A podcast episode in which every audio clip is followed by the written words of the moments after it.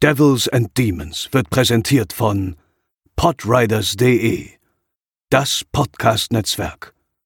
Diese Episode wird präsentiert von Deadline, das Filmmagazin, die Fachzeitschrift für Horror, Thriller und Suspense. Jetzt im Kiosk oder online unter deadline-magazin.de. Moin Moin und herzlich willkommen zur 218. Episode von Devils and Demons, der Horrorfilm Podcast. Ich bin der Chris und bei mir sind natürlich auch Pascal. Moin Moin. Und André. Hi.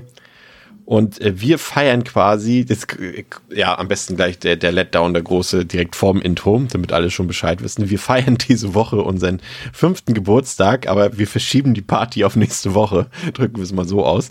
Ähm, sind ein paar Sachen dazwischen gekommen. Ähm, ihr habt ja wahrscheinlich auch erwartet, dass äh, der liebe Sebastian heute bei uns als Gast dabei ist. Es hat sich leider, ähm, sind einfach ein paar Sachen dazwischen gekommen, ähm, so dass wir das äh, verlegen müssen. Sebastians Gastauftritt bei uns.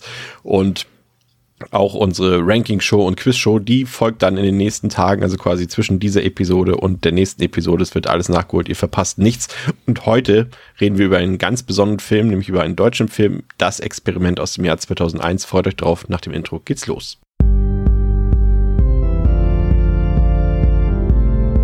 They're coming to get you, Barbara. They're coming for you. Und bevor wir mit dem Film loslegen, ähm, zwei kurze Hinweise. Ähm, ihr könnt uns jetzt, also ihr wisst ja, ihr könnt uns auf Letterboxd ja sowieso folgen, unseren drei Einzelaccounts. Wir haben jetzt auch einen Devils N Demons Account, das ist auch der Name des Accounts, also Devils N Demons zusammengeschrieben.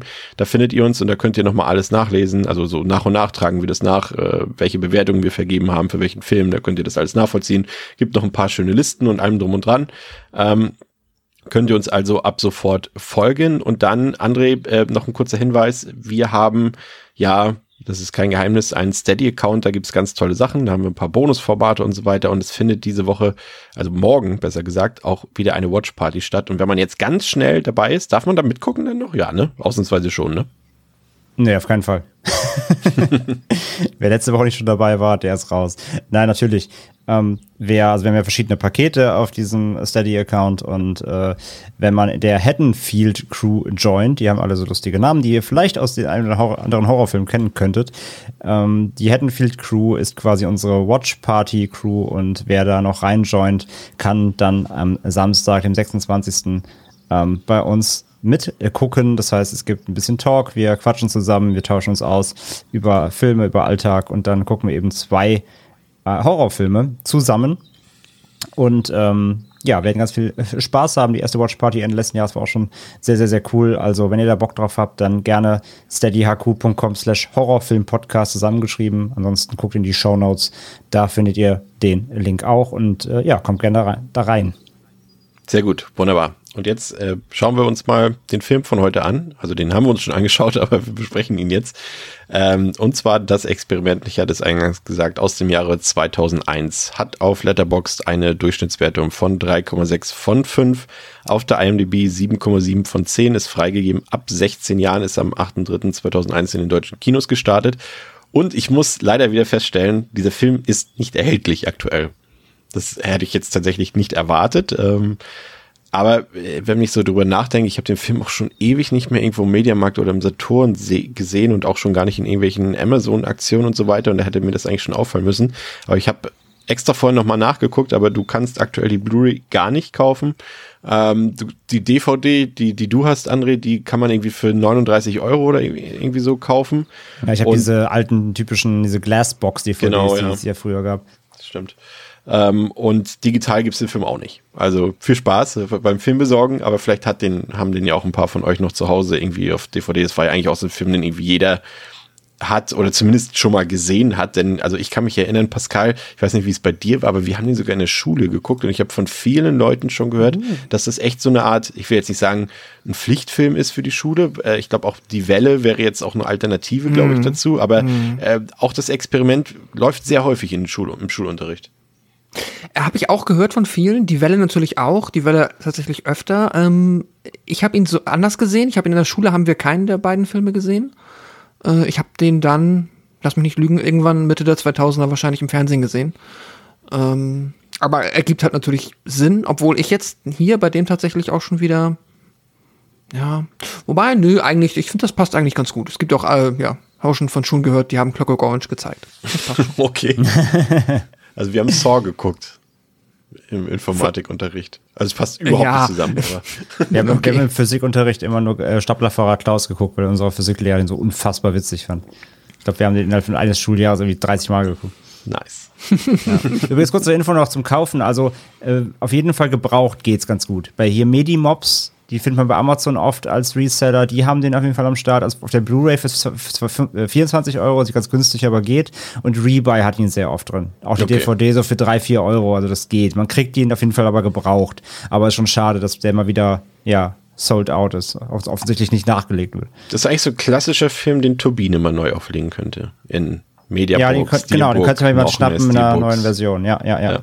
Vielleicht, vielleicht reicht das ja jetzt, wenn wir alle fleißig hier unsere Folge hören. Ich würde sagen, weil Dass sie Bader merken- Meinhof Komplex haben sie ja auch neu aufgelegt, dann wäre doch eigentlich das hier quasi der nächste Schritt. Und ich glaube auch, nämlich in anderen Filmen unseres heutigen Regisseurs von Oliver Hirschspiegel, Der Untergang, habe ich gehört, dass soll auch nochmal eine Neuauflage irgendwie kommen. Ich glaube, das ist auch so turbinemäßig, aber ich will denen jetzt nichts unterstellen. Aber Ja, wenn ihr da draußen den Film sehen, also haben wollt, schreibt doch mal eurem Lieblingslabel einfach, hey, bitte mal Experiment rausbringen. gibt es so einen Eigentlich. Bieterstreit dann irgendwie und dann kostet der Film irgendwie 10 Millionen Euro dann am Ende, weil alle den haben wollen, ja. Ja, und Cape Life holt ihn dann. Ja. Ähm, läuft 120 Minuten der Film. Wie gesagt, Oliver Hirschspiegel hat den gedreht. Den, den kennt man äh, unter anderem eben von Der Untergang. Er hat aber auch in den USA ein bisschen was gedreht, zum Beispiel Invasion mit äh, äh, Nicole Kidman und Daniel Craig. Hat ein paar Folgen von. Äh, ich bin mir bis heute nicht sicher, ob die Serie vier Blocks oder four Blocks heißt. Four Blocks. Habe ich auch immer gesagt, aber ich habe auch schon mal Leute gehört, die vier Blocks sagen. Einfach, weil würde auch irgendwie Sinn Ja, machen. nicht jeder kann Englisch. Weil four Blocks, Blocks, Block, Blocks ist das, aber ist ja kein Plural auf Englisch, oder? Around the Blocks, doch, oder? ähm, Wie würdest du das äh, sagen, Pascal? Die Serie. Nochmal jetzt bitte. Kennst du die Serie? Nee, ich kenne die Serie nicht und sie heißt vier.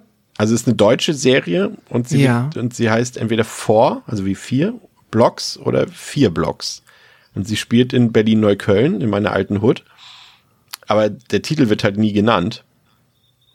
Und ich habe so. Leute gehört, die vier Blocks sagen, aber ich habe auch schon welche gehört, Also die sagen wir mal, sagen. also die coolen Berlin-Kids sagen natürlich vier, äh, Four Blocks. Ähm, On Onkel Alfred aus ähm, Hoyerswerda sagt halt vier Blocks.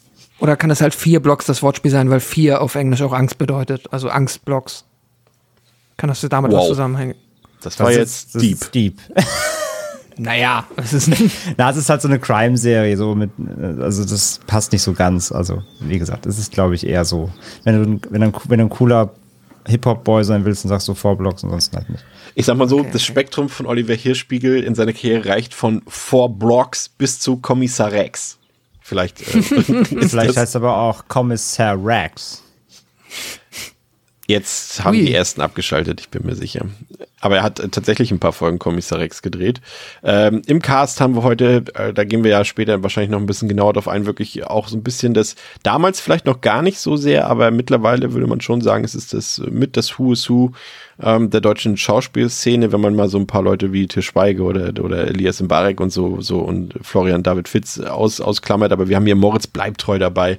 Ähm, Finde ich, ist einer der besseren deutschen Schauspieler. Zumindest mag ich ein paar Filme mit ihm. Also Knocking on Heaven's Door, klar, ist ein deutscher Klassiker, weiß ich nicht, aber ähm, ein netter Film. Lambok ist, glaube ich, äh, dürften die meisten in unserem Alter gesehen haben. Lola Rent ist natürlich, ähm, kennt jeder den Film Bader-Meinhof-Komplex, super. Aber mein eigentlicher Favorit mit ihm, und den habe ich erst vor kurzem nachgeholt, letztes Jahr, Soul Kitchen.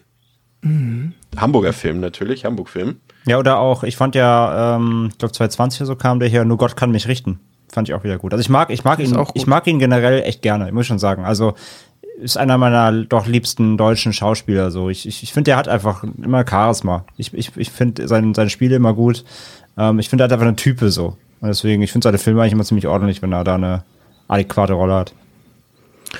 Ist auch, glaube ich, so der einzige deutsche Schauspieler, jetzt vielleicht mittlerweile weniger, aber wo ich über viele Jahre gesagt hätte, dass ich sowas wie ein Fan oder zumindest doch, doch so ein Fan bin auch von Moritz bleibt treu. Glaube so der einzige, den ich unironisch cool gefunden habe und auch jetzt eigentlich noch. Es ist halt immer so, auch Moritz bleibt treu hat irgendwie oft äh, wirklich halt in sehr schlechten Filmen mitgespielt. Äh, auch mal bei Till Schweiger dann bei Schutzengel oder so. Also so wirklich richtig, richtig, richtig grottigen Filmen. Ähm, oder den Bushido-Film. Bushido-Film wollen wir nicht außer Acht lassen. Nein, äh, das ist, also der hat äh, auch öfter, glaube ich, einfach mal nur irgendwas fürs Geld getan, aber ich, ich auch Soul Kitchen zum Beispiel wirklich ein Film, den ich äh, sehr, sehr geliebt habe und Ja. äh, ja. Der ist cool. Ja, dann haben wir Christian Berkel mit dabei, der hat auch äh, bei Hirschspiegel in äh, Der Untergang mitgespielt, aber auch in Hollywood-Produktionen, die natürlich vornehmlich meistens irgendwas mit Deutschland zu tun hatten, also Operation Valkyrie mit äh, Tom Cruise, äh, in Glorious Bastards hat er mitgespielt, Flight Plan, äh, Black Book, aber wirklich auch wirklich in vielen TV-Serien, aber eben auch international. Oliver Stokowski ähm, ist so ein Gesicht, hat man auch schon tausendmal gesehen im deutschen Fernsehen.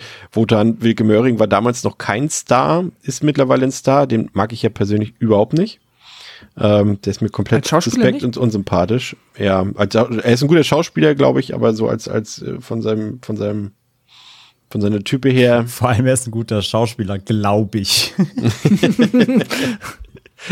Er spielt halt oft Arschlochrollen, ne? Also vielleicht ist er auch kein guter Schauspieler und einfach wirklich ein Arschloch. Aber hat er nicht auch in diesen Schwurbel-Videos mitgemacht, in diesem einen da? Irgendwie. Ja, aber das waren ja fast alle, also außer Florian Ja, David Moritz Fitz und bleibt ich glaube, treu bleibt treu. Nee, nee, stimmt. Der war sich da Gott sei Dank zu fein für. Sag mal, ich wollte gerade sagen, ich sag mal, heute ist er der Einzige hier aus dem Film, der, glaube ich, mitgespielt hat. Ja, denn. Aber Möhring spielt ja auch perfektes Geheimnis und so, der macht ja auch so, ja, ja, geht so Sachen. geht so Sachen. Er, er hat, er, ich glaube, er könnte besser noch, also er könnte bessere Filme noch spielen, als er es tut. Aber außerdem ist er Dortmund-Fan und er hat mal ganz schlimme Sachen über meinen Lieblingsclub gesagt und deswegen mag ich ihn aber nicht. Egal. Lars Gärtner ist mir noch aufgefallen. Ähm, den, da war ich ein bisschen schockiert, als ich ihn da gesehen habe. Da konnte ich mich gar nicht mehr dran erinnern. Habt ihr Stromberg geguckt? Ja. Ja, Das ist ja der Ja, Bäcker. Bäcker. Aus, ja, Genau, ja. Voll, voll, voll lustig. Fand ich cool, den da zu sehen. Und äh, Antoine Monod Jr. Äh, ist auch dabei. Äh, natürlich auch wieder hier für das große Hamburger Kino damals gesorgt. Eine absolute Giganten, auch ein absoluter Mhm. Megafilm. Ähm, würdet ihr mir wahrscheinlich zustimmen? Fantastisch. Absolut. Habe ich ja auch erst im Laufe des Schaubefehl-Podcasts nachgeholt. Und äh, ja, absolut, absolut geiles Ding. Ja. Ja, absoluter Hammer. Und äh, die, die den Film nicht gesehen haben, die kennen ihn zumindest als Saturn-Technik. Ich musste es erwähnen. Dann kommen ja. wir nicht dran Ja, vorbei. ist, es ist immer so, wirklich. Ich habe direkt wieder gesagt, ach ja, stimmt, Technik spielt er mit. Also ich, mir fällt immer auch erst Technik ein und dann sein echter Name. Andrea Sawatzki haben wir dabei, das äh, Tatort-Kommissarin, hat damals auch bei Harte Jungs mitgespielt und äh, eine ganz prägende Rolle hier im Film. Hat Justus von Doniani gespielt, auch ähm, Der Untergang mitgespielt, in Transit äh, vor ein paar Jährchen auch ein exzellenter Film im, in Bond mitgespielt, The World is Not Enough, aber es sind halt so alles diese Filme, die irgendwie in Deutschland gedreht wurden oder in Deutschland spielen, wie auch Monuments Men, haben sie ja damals, kann ich mich noch genau dran erinnern, da habe ich noch in Berlin gewohnt. Und da haben sie auch ähm, ganz viele Leute gesucht, äh, Statisten und sowas alles und haben dann auch äh, viel auf deutsche SchauspielerInnen zurückgegriffen für den Film. Ja, Pascal, ähm, du hast uns eine Inhaltsangabe rausgesucht. Äh, fass mal oder äh, gib doch mal kurz wieder, worum es in das Experiment geht und wo du das her hast. Ja, die haben wir von der Leonin DVD und die geht wie folgt. 4000 Mark für zwei Wochen. Leicht verdientes Geld, denken die 20 Freiwilligen, die sich auf das ausgeschriebene Experiment einer Universität einlassen. Es soll das Aggressionsverhalten in einer künstlichen Gefängnissituation mit Hilfe von Überwachungskameras erforscht werden. Am Anfang schwanken die Probanden zwischen nervöser Neugier und ausgelassenem Übermut und finden sich langsam in ihre Rollen ein. Die Wärter pochen auf ihre Autorität, die Gefangenen rebellieren gegen Demütigung und Schikane, eine Spirale der Gewalt setzt sich in Bewegung. Bald eskalieren die Ereignisse und aus dem harmlosen Spiel wird ein erbitterter Kampf um Leben und Tod. Ja, ähm, ich muss gestehen, das ist eine der Folgen, auf die ich mich richtig gefreut habe, weil ich mich auch richtig gefreut habe, den Film mal wieder zu sehen. Also ich habe den als sehr, sehr gut in Erinnerung gehabt, als einer meiner liebsten deutschen Filme. Spoiler, der Eindruck hat sich nicht geändert. Ähm, aber ich habe den auch schon ewig nicht mehr gesehen und habe richtig, richtig Lust gehabt, den mal wieder zu gucken. Wie ging's dir da, André? Komplett, ja. Ähm, ich habe den auch wirklich lange Jahre nicht mehr gesehen und ich wusste halt einfach auch noch aus dem Kopf, dass äh, das früher halt auch einer meiner Lieblingsfilme Filme aus Deutschland auf jeden Fall war. Also ich habe die DVD, wie gesagt, äh, die, die, die Glassbox-DVD, die ja schön zerkratzt ist, weil sie 120 aus dem Regal genommen, wieder reingeschoben wurde, ähm, habe ich wirklich rauf und runter geguckt früher. Ich fand den, ich fand den immer super. Hab den immer super gerne geguckt, aber jetzt eben lange, lange Jahre nicht mehr, also bestimmt schon jetzt schon sieben, acht Jahre nicht mehr. Und hatte auch richtig Bock, als du den auch damals äh, in die, in die äh, unsere Folgenliste quasi eingetragen hast bei der Vorausplanung, als ich ihn gesehen habe, war ich direkt sehr äh, freudig, weil ich es immer mag, dann, wenn ich dann so gezwungen wäre, natürlich auch durch unsere Formate, ähm, einfach nochmal was, noch mal was zu rewatchen. Und äh, da hatte ich auch große Lust drauf, ja. Wie ging's dir, Pascal? Vorfreude gehabt? Ich habe mich sehr, sehr, sehr, sehr viel Vorfreude. so sehr, dass ich schon gar keine richtigen Sätze mehr bilden kann. Ähm, nee, ich, äh, ja, habe den Film auch, ich glaube, zweimal gesehen, mindestens einmal im Fernsehen, daran erinnere ich mich lebhaft und dann glaube ich irgendwann auch noch einmal, aber auch schon ewig her und ja, eben schon gesagt, so Moritz bleibt treu mag ich eh. Ich hatte auch in Erinnerung, dass ich den Film damals schon sehr mochte und entsprechend sehr gespannt, wie er jetzt, ja, 2022 auf mich wirkt. Ja, dann steigen wir doch mal ein mit äh, Moritz bleibt treu. Der spielt in dem Film den Taxifahrer Tarek, der in der Zeitung eine Anzeige für ein Experiment entdeckt, das eine Bezahlung von satten 4000 D-Mark vorsieht. Und es ist ein Sozialexperiment und es soll den Gefängnisalltag zwischen Insassen und Wärtern simulieren. Und äh, Tarek meldet sich mit dieser Idee bei seinem jetzt muss ich kurz zwischenfragen, weil ich diesen Punkt immer nicht so ganz verstehe. Das ist sein ehemaliger Arbeitgeber oder hat er nur einfach schon mal Aufträge gemacht für die? Ich, ich werde jetzt gesagt, er ist so eine Art freiberuflicher Journalist, der wahrscheinlich Genau. hauptsächlich für dieses Blatt, also für diese Zeitung, gearbeitet hat und ja, ist dann scheinbar irgendwann mal untergetaucht, weil er keinen Bock mehr hatte und ist jetzt zurückgekommen, so nach dem Motto. Ja, so habe ich es auch verstanden, genau. Und dort meldet er sich wieder und äh, schlägt vor, dass er doch an diesem Experiment teilnehmen könnte, aber vielleicht so ein bisschen undercover mit einer versteckten Kamera. Und ähm, da sagt die Zeitung, ja okay, mach das. Hier hast du eine Fake-Brille, die du dafür benutzen kannst. Und äh, äh, ja, und er, er bekommt halt den Auftrag und er bekommt zugesichert, nachdem er auch ein bisschen betteln musste, glaube ich, darum, darum ein bisschen ähm, betteln musste, um das umsetzen zu dürfen. Und kurz vor dem Experiment hat er dann noch einen Autounfall und trifft dabei auf eine junge Frau namens Dora und die beiden verbringen eine sehr leidenschaftliche Nacht miteinander. Ähm, und dann beginnt das Experiment. Und zu Beginn des Experiments werden dann erstmal mit diesen insgesamt 20 durchgehend männlichen Teilnehmern ähm, erstmal so, ja, von dem Wissenschaftsteam drumherum so Interviews gemacht. Es werden Untersuchungen durchgeführt, um eben die Tauglichkeit für dieses Experiment zu überprüfen beziehungsweise zu belegen. Das ist erstmal der Beginn des Films, da wird erstmal das Setting gesetzt. Und ich finde es hochspannend, äh, das ist so eine Anekdote, die Oliver Hirschspiegel erzählt hat, dass beim allerersten Shot des Films, ähm, da sind quasi natürliche schwarze Balken im Bild.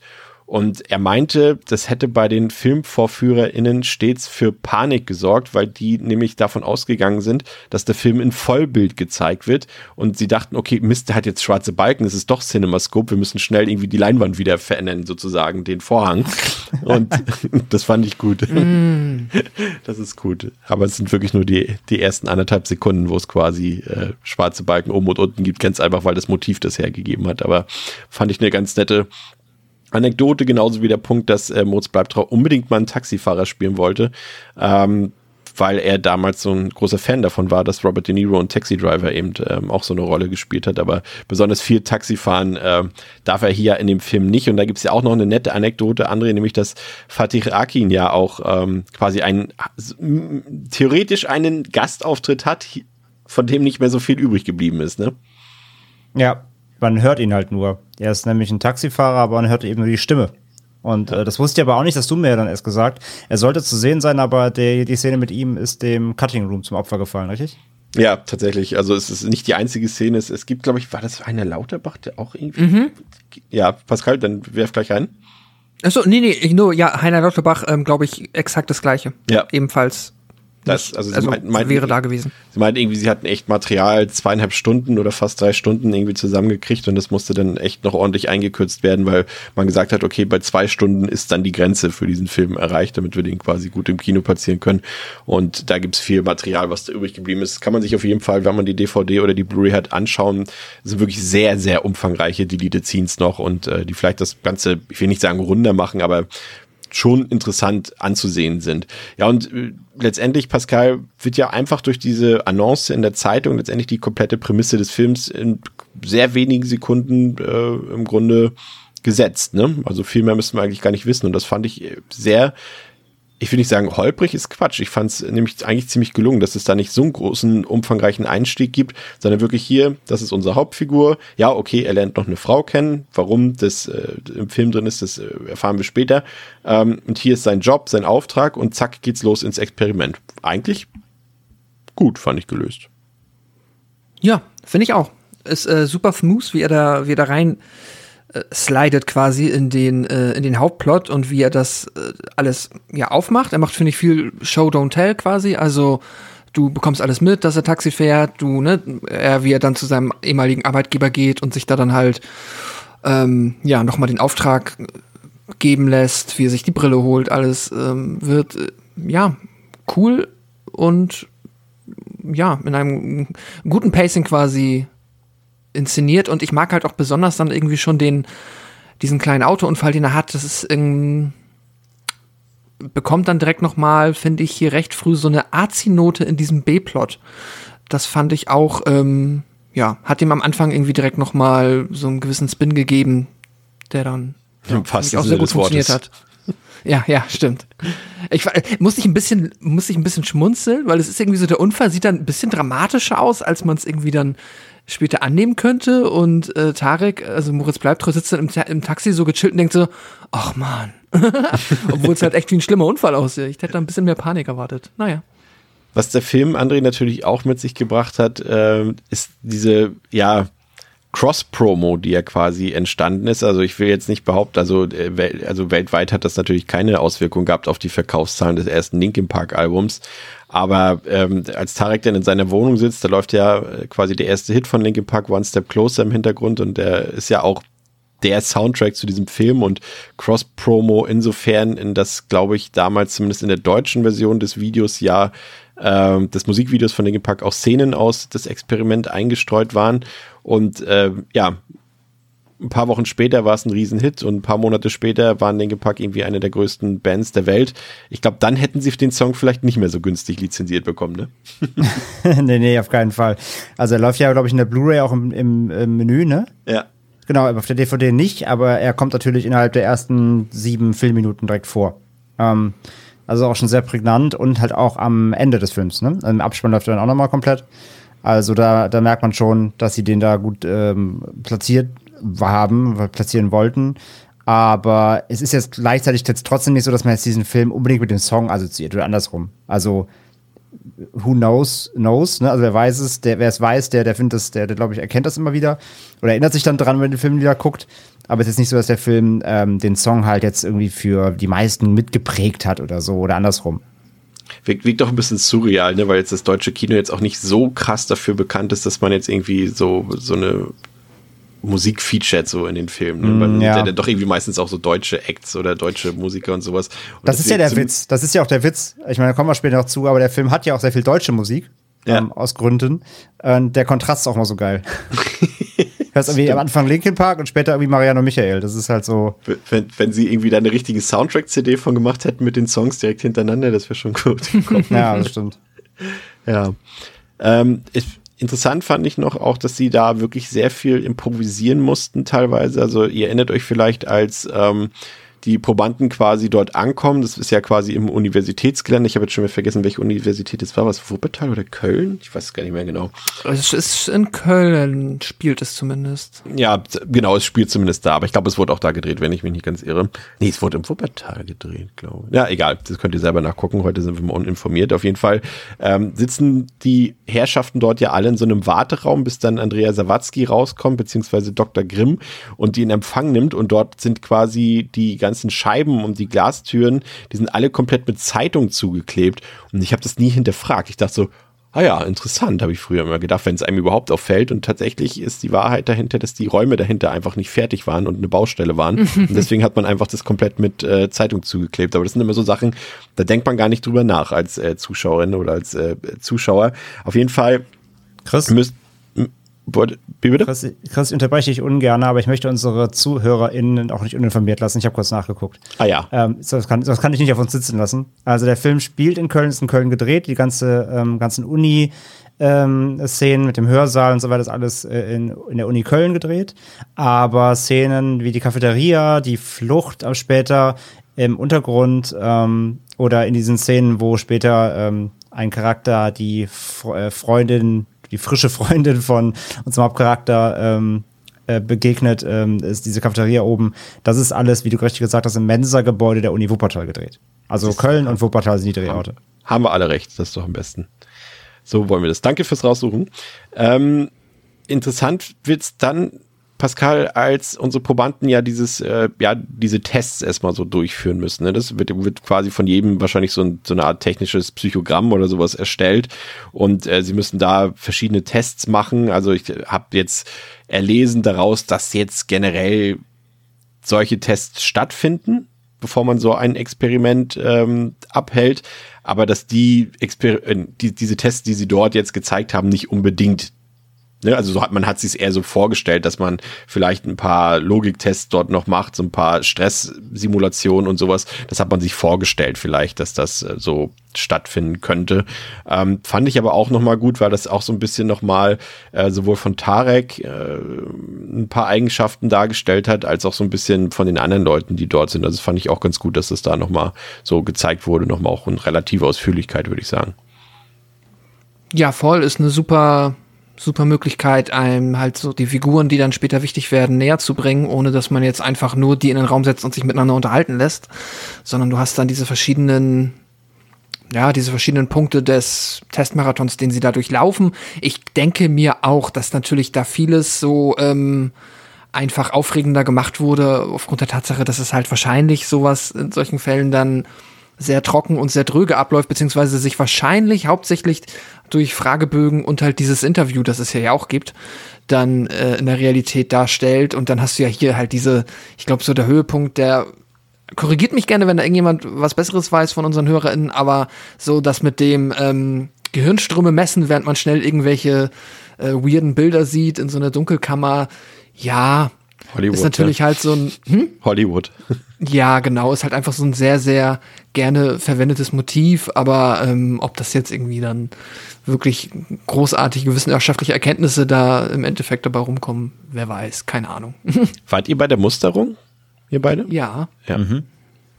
Meine Gehirnströme wurden da nicht gemessen. Nee, das nicht, aber ich musste trotzdem so ein bisschen daran denken, obwohl ich habe da auch nicht irgendwelche komischen Figuren in irgendwelche Behälter reinpacken müssen oder irgendwelche Reaktionstests machen müssen, aber irgendwie gefühlt hat sich so ein bisschen, weil er eben so, so eine Männergruppe war halt oder ausschließlich Männer und ähm, musste ich ein bisschen daran denken. Es gibt übrigens ähm, einen Shot, das ist der, als Tarek äh, beziehungsweise Moritz bleibt treu direkt in diese Redaktionsräume reinkommt von der Zeitung. Ähm, achtet da mal drauf, das ist eins zu eins der Shot aus Terminator 2 von Arnold Schwarzenegger. Ist auch eine bewusste Hommage, äh, die dort eingebaut wurde. Warum, weiß ich nicht, aber sie ist da. Ähm, und diese Redaktionsräume von der Zeitung ähm, sind jetzt keine echten Redaktionsräume, die wurden einfach von äh, in dem Unternehmensgebäude von Ford in Köln gedreht. Also ich hätte gedacht, dass das tatsächlich eine Matrix-Anspielung sein soll, weil das sind so die Vibes, die bei mir da immer entstehen, weil es diese Cubicles sind, mhm. ähm, plus halt die Sonnenbrille und der Trenchcoat. Uh, ja, keine Ahnung. Ja, also das kann ich widerlegen, das hat äh, der Regisseur selbst äh, bestätigt okay. in dem Fall. Äh, ein bisschen cringe, ich weiß einfach, na, was heißt cringe? Äh, sie müssen ja irgendwie das, äh, ja, das ist so ein Punkt, der vielleicht auch ein bisschen mit Glaubwürdigkeit und Authentizität zu tun hat. André, das ist natürlich die Brille, die Tarek dort trägt. Ähm, zu dem damaligen Zeitpunkt ähm, habe ich gelesen, wäre sie nicht so schlicht gewesen, diese Brille. Also sie wäre ein bisschen auffälliger gewesen. Sie hätte einen dickeren Rahmen ähm, gehabt und auch dickere Gläser oder irgendwie so habe ich gelesen. Aber es gab damals schon sowas. Ähm, wie findest du, löst der Film das? Also, dass, äh, dass Tarek dort diese Brille trägt und dadurch halt äh, für die, die den Film nicht kennen, halt Aufnahmen macht äh, aus von den Situationen, die sich dort drin nachher später im Experiment abspielen sollen. Per se, ich finde, also ich finde die, ich war mal zwiegespalten. Einerseits dachte ich mir immer, muss das eigentlich sein? Also braucht es diese Story in der Story und reicht nicht eigentlich der Mainplot, weil der einfach spannend genug ist und einfach vielschichtig genug ist? Aber gleichzeitig wäre ohne das Element, würden halt später die Spitzen fehlen, weil natürlich Tarek dann später, also er will ja geile Bilder haben, damit er das geil verkaufen kann. Er will ja, dass was eskaliert, so, damit es halt nicht in Anführungszeichen langweilig wird, wobei ich glaube halt da auch, wie gesagt, glaube, es wäre wär eskaliert, ohne dass er so ausrastet, über, über die Stränge schlägt. Aber natürlich provoziert er absichtlich dann im Experiment auch diverse Situationen. Und von daher ist es dann wiederum wichtig, weil sonst würde es halt vielleicht einfach ähm, nicht diese Spitzen kriegen so schnell, sag ich mal, ne? Weil der Film ähm, treibt ja, sag ich mal, seine, seine, seinen Spannungsbogen oder seinen, generell seinen Bogen sehr sch schnell auf die Spitze. Und das provoziert er eben dadurch, dass er eben diese Bilder braucht. Von daher ähm, finde ich eigentlich doch ganz, ganz clever, dass, dass es da quasi noch einen Plot im Plot gibt. Und naja, es mit der Brille an sich halt so dieses typische in der Kamera, also in der im Brillengestell ist eine Kamera, das ist ja so richtig fast schon so, keine Ahnung, Geheimagent auf Wish bestellt Style, aber es funktioniert halt, ne? Was ich immer nur bei der Brille ein bisschen lustig finde, ist, es stellt halt auch niemand in Frage manchmal, also mm. er, er braucht halt die Brille ja eigentlich nicht, natürlich. Und er trägt sie halt super oft nicht, und ja. es wird nie in Frage gestellt, so dem Motto, wie blind bist du eigentlich, ne? Also er hat sie super oft einfach nur am, am äh, hier in seinem Leibchen stecken, so äh, am Hemd gesteckt. Ähm, manchmal trägt er sie dann wieder, wenn halt was passiert, so. Und er muss ja auch zum Beispiel, also er kann ja dann ja auch nicht lesen oder so, ne? Die haben ja nichts.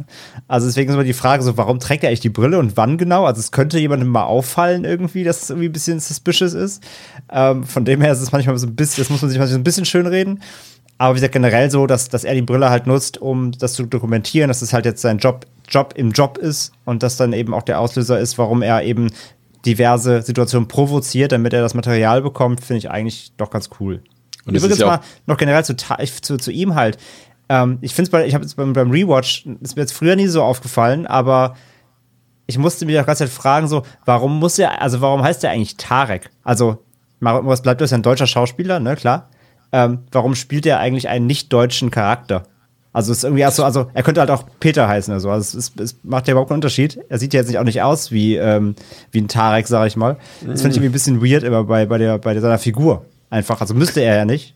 Aber. Das hat, also, hat er ja aber ganz oft ja. gemacht. Und ich würde dir tatsächlich widersprechen in der Hinsicht, dass das kein Zufall ist, dass klar ist, ich glaube, Eltern sind Österreicher.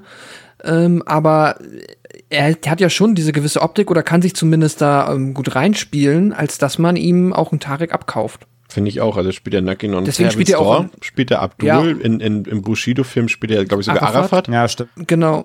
Und er hat so ein bisschen, er, er, selber sagt auch, dass er eigentlich auch, also er sieht nicht aus wie, wie äh, Norddeutscher, sag ich mal, hat er, glaube ich, in dem Interview sogar gesagt. er sieht eher aus wie ein mhm. Südländer ähm, und spielt deswegen auch öfter so eine Rollen. Also da hätte ich jetzt auch ein bisschen widersprochen. Ich finde, also ich finde, also klar, er, er kann beides spielen, würde ich mal einfach so sagen. Ähm, ja. Aber ich, ja, aber sie haben selber haben sie gesagt, dass das eigentlich keine Rolle spielt. Also dass er da jetzt quasi ein äh, äh, jemand mit persischer Abstammung spielt, in dem Fall mit äh, Tarek. Das äh, hat für die Story keinerlei Belang. Sie wollten halt einfach mhm. nur ein bisschen darstellen, dass das halt einfach auch sein kann, sozusagen. Wie gesagt, ich finde das auch überhaupt nicht schlimm. Es ist irgendwie nur, es ist halt dieses typische Zeitwandeling. Das würdest du heute nicht mehr so besetzen. Einfach, das ist einfach Fakt, glaube ich. Hätte ich, würde ich mir behaupten zumindest. Ähm, ja, wahrscheinlich nicht, ne? Ich weiß Hat ja mal Griechen gespielt in Soul Kitchen. Ja, auch. Du, eigentlich, spielt, ja. eigentlich spielt er tatsächlich, glaube ich, sogar mehr äh, Rollen mit, mit ausländischem Background als. Äh ich überlege gerade, wie heißt er in Lamborg? Lamborg ah, weiß ich jetzt nicht. Das Man müsste mal gucken, so die letzten Rollen, die er gespielt hat. Da heißt er Kai. ja, das, das, das kaufe ich mir eher ab. Nee, Quatsch. Nein, also ja, das ist mir nur aufgefallen, ich finde es auch gar nicht schlimm. Aber gerade jetzt zum Beispiel heute in Hollywood ähm, ist es ja wirklich so, dass man halt nicht erstmal halt sagt, wenn, wenn du halt ähm, einen Charakter hast, irgendwie mit einem bestimmten ähm, ethischen Background oder so, dann muss, dann sollte es auch ein Schauspieler, Schauspieler oder Schauspielerin sein, dass es, äh, der den besetzen kann, quasi. Oder ne? Scarlett also, Johansson. Oder Scarlett Johansson, aber dann gibt es auch eben einen Shitstorm. Deswegen meine ich halt, ich glaube, also ich, das, das würde man heute so vielleicht nicht mehr besetzen, aber das, wie gesagt, ich, ich finde es jetzt im Film gar nicht schlimm, ich kaufe mir das auch ab. Ist mir einfach nur aufgefallen. Ist halt etwas, was mir halt vor zehn Jahren jetzt nicht aufgefallen wäre, einfach mhm. weil Zeitgeschehen und so, ne? Ja, ergibt doch Sinn. Ja. Ist mir auf jeden Fall auch aufgefallen, aber da äh, ist tatsächlich die Antwort, das spielt äh, keine Rolle, war auch nicht so gedacht, es ist einfach nur ein Querschnitt so ein bisschen durch die Gesellschaft. Aber ist auch eigentlich dann auch nur bei dieser einen Figur so. Deswegen ist es vielleicht auch gar nicht mal so sehr gelungen am Ende da. Zumindest wenn dort irgendwie 20 Männer da auf einem Haufen sind, ist dort jetzt zumindest optisch oder so kein, niemand anderes mehr. Ähm, Migrationshintergrund hat oder irgendwie andere Roots oder irgendwie sowas, das ist dann doch schon wieder ein bisschen, ja, zu wenig vielleicht schon fast an der Stelle, aber gut, das ist Jahr 2001. Ähm, vielleicht mal zu der, also erstmal gebe ich dir noch recht, André, mit dem, was du davor gesagt hast, aber was hast du davor gesagt? Ja, da ging es um die Brille halt. Mit der Brille, genau. Und mit der Brille halt, dass es ein bisschen suspicious ist, dass halt einfach niemand auffällt, dass er die Eiche gar nicht braucht, weil es gibt halt auch keinen Anlass dafür eigentlich, die zu tragen. Wenn genau. er, also es gibt keinen Anlass dafür, dass er sie ständig ab und aufsetzt, ohne dass es dafür einen Grund gibt, wie lesen oder so. Genau, mir ging es um die, um die Journalistenfunktion sozusagen bei ihm, ähm, dass das natürlich äh, ermöglicht, dass er halt gewisse, wie du schon gesagt hast, gewisse Verhaltensmuster dort an den Tag legen kann. Er kann halt provozieren. Deshalb, wenn er jetzt eben nur der normale Taxifahrer wäre, dann würde er wohl kaum so mhm. handeln, wie, wie er es hier tut. Deswegen ist das letztendlich der Beruf quasi Mittel zum Zweck. Und ähm, ich finde es interessant, Pascal, wir haben ja hier auch diese Liebesgeschichte, die ja quasi in Häppchen so ein bisschen serviert wird zwischen Tarek und Dora, die sich eben kurz vor dem Experiment erst kennengelernt haben und eben eine leidenschaftliche Nacht miteinander verbracht haben. Und das ist ein Punkt in der Geschichte, der häufig in der Kritik ähm, ja, ich weiß nicht, vielleicht missverstanden wurde. Auf jeden Fall ist es ein Punkt, der viel kritisiert wurde, ähm, weil die Liebesgeschichte halt so oberflächlich wirkt und auch so ein bisschen so seltsam, dass Dora sich da gleich so nach einer Nacht äh, für ihn einsetzt und da Nachforschungen anstellt und so weiter und so fort.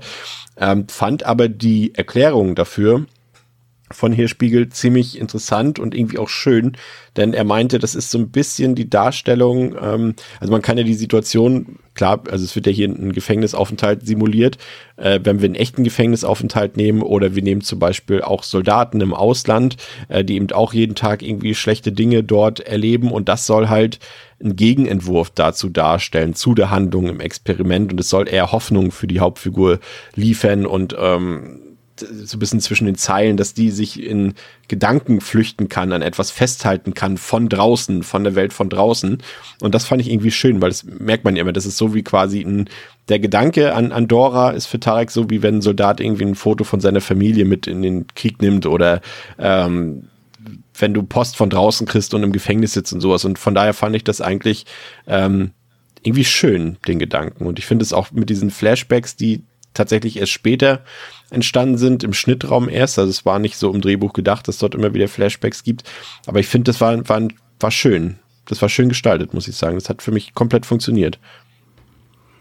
Ja, funktioniert hat für mich auch. Ich finde das auch genau das, was du gesagt hast. Das gibt dem Ganzen nochmal so eine emotionale Fallhöhe, weil dadurch halt automatisch immer direkt ein bisschen mehr dran hängt, als jetzt nur dass äh, Tarek halt irgendwie aus der Nummer wieder rauskommen muss am Ende, am besten lebendig, sondern dass er halt auch gleichzeitig noch ähm, ja diese ganz frische Liebschaft hat und diese Romanze, die ja auch theoretisch darunter leidet oder halt unter Umständen später ja sogar noch zerstört werden könnte, einfach aufgrund der Tatsache, dass er ja, wie das halt alles aus den Bahnen gerät. Und ich, ja, ich kann auch verstehen, dass man ein bisschen drüber stolpert, dass es halt, wie es dann halt gezeigt wird, dass es nur diese eine Nacht ist. Andererseits hast du dadurch halt auf der Habenseite wieder, dass wir direkt sehen, wie es passiert ist, nämlich mit diesem Unfall und auch dann mit der Hintergrundgeschichte und sie hat ja dann ja gerade erst ihren Vater verloren und so weiter und so fort. Also quasi gerade zwei, es ist gerade zwei Figuren treffen sich in einem jeweils individuell aufregenden Moment ihres Lebens und haben dann diese Nacht und dann müssen sie sich schon wieder, ja, erstmal voneinander trennen, hat auch etwas. Ich kann verstehen, dass man da nicht so ganz nachvollziehen kann, weshalb jetzt diese Bindung direkt so stark ist, wo es ja eigentlich noch wirklich ganz frisch ist. Auf, trotzdem finde ich, durch die, wie es dann gemacht ist, dadurch finde ich, bekommt der Film auch wieder was. Also ich finde die Kritik valide, aber ich finde, dadurch bekommt der Film halt, ja, wie gesagt, etwas, was ihn auch noch besser macht. Vor allem, es hat ja auch so ein paar schöne Momente, auch einfach, weil Tarek weiß ja gar nicht, dass Dora sich noch so für ihn interessiert mm. und ja auch in seiner Wohnung, okay, genau. ein bisschen creepy vielleicht, aber in seiner Wohnung sich auch aufhält und sich da auch wohlfühlt und ja über ihn auch was lernt sozusagen und dann merkt, okay, das, der Typ ist eigentlich, der gefällt mir und dann kommen wir später zu, aber wie sie ihn dann besucht später, das ist ja auch für ihn eine schöne Überraschung gewesen und also für mich mm. hat das mhm. auch komplett funktioniert, André. Wie hat das auf dich gewirkt? Ja, doch, durchaus. Bin da ganz bei Pascal. Also für mich hat das auch funktioniert. Ähm, habe ich jetzt gar, also habe ich gar nicht so viel, so viel hinzuzufügen. Ähm, ich finde halt, es ist ein bisschen, ähm, bei, bei, mir hat der Film halt einerseits halt, was das angeht, ganz, also ich war, ich war mit dem Mindset wieder wie bei, also ich habe den geguckt wie früher, weil das sind alles Dinge, die ich halt früher schon an ihm mochte, aber irgendwie habe ich die jetzt heute noch mal aus einer anderen Perspektive irgendwie eingenommen. Aber also irgendwie habe ich sie, ich habe mir die, ich habe die Erinnerung geupdatet, ja. Und irgendwie, ähm, es hat alles genauso wieder funktioniert, aber ich habe teilweise einfach äh, Dinge mehr, mehr überdacht. Manchmal habe ich es sogar bei der Wisch, vielleicht jetzt irgendwie auch mit der Brille oder wie mit dem Charakternamen, da ich zu viel reingedacht habe ähm, oder zu viel überinterpretiert habe. Und das war jetzt hier, das war in dem Fall jetzt hier genauso bei dem Thema. Und ähm, aber ich bin da sonst bei Pascal, habe ich sonst nicht viel hinzuzufügen.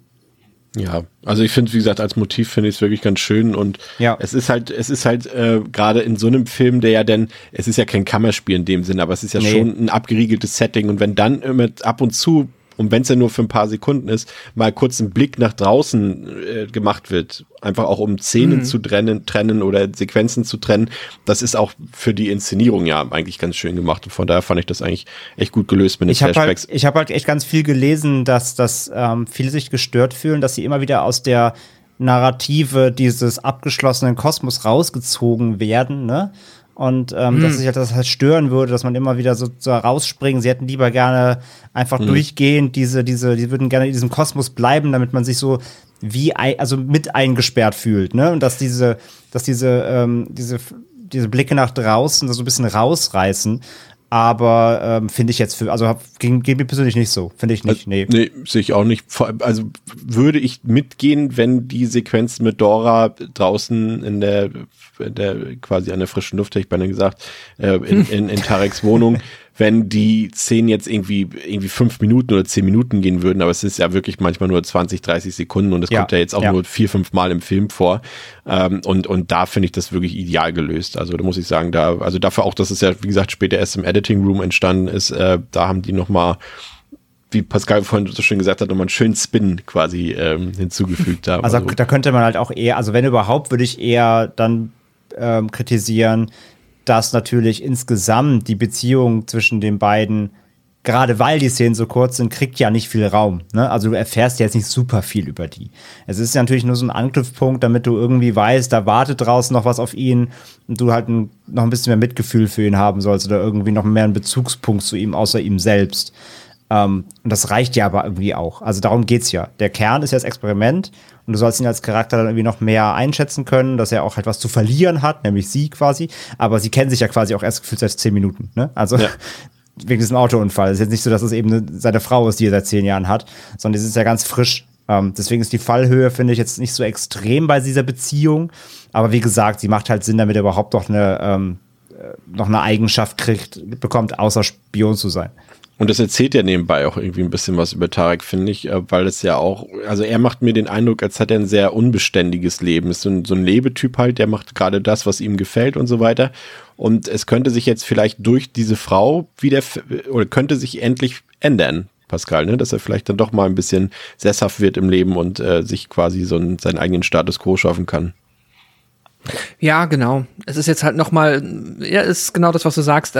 Vorher wird er uns quasi so gezeigt wie an einem Punkt, wo er halt das macht, weil es ihn irgendwie in, so in den Kram passt und vielleicht einfach nur mal kurz Abwechslung von seinem sonst vergleichsweise tristen und äh, nicht so, ja, vielversprechendem Leben darstellt und dann genau halt in dem Moment, wo es losgehen soll, bekommt er halt auf einmal noch etwas in sein Leben, hineingeschüttet äh, mit einem gewissen Spin, was auf einmal dann halt, ja, den Rest, also sein eigentliches Leben ja. wieder aufregender macht. Und ja, das ist halt, wie gesagt, das ist dann diese Fallhöhe, die dadurch entsteht. Es ist halt nicht, also es ist ihm halt nicht nur wichtig, irgendwie zu überleben, sondern das soll schon irgendwie, ja, gut ausgehen für ihn.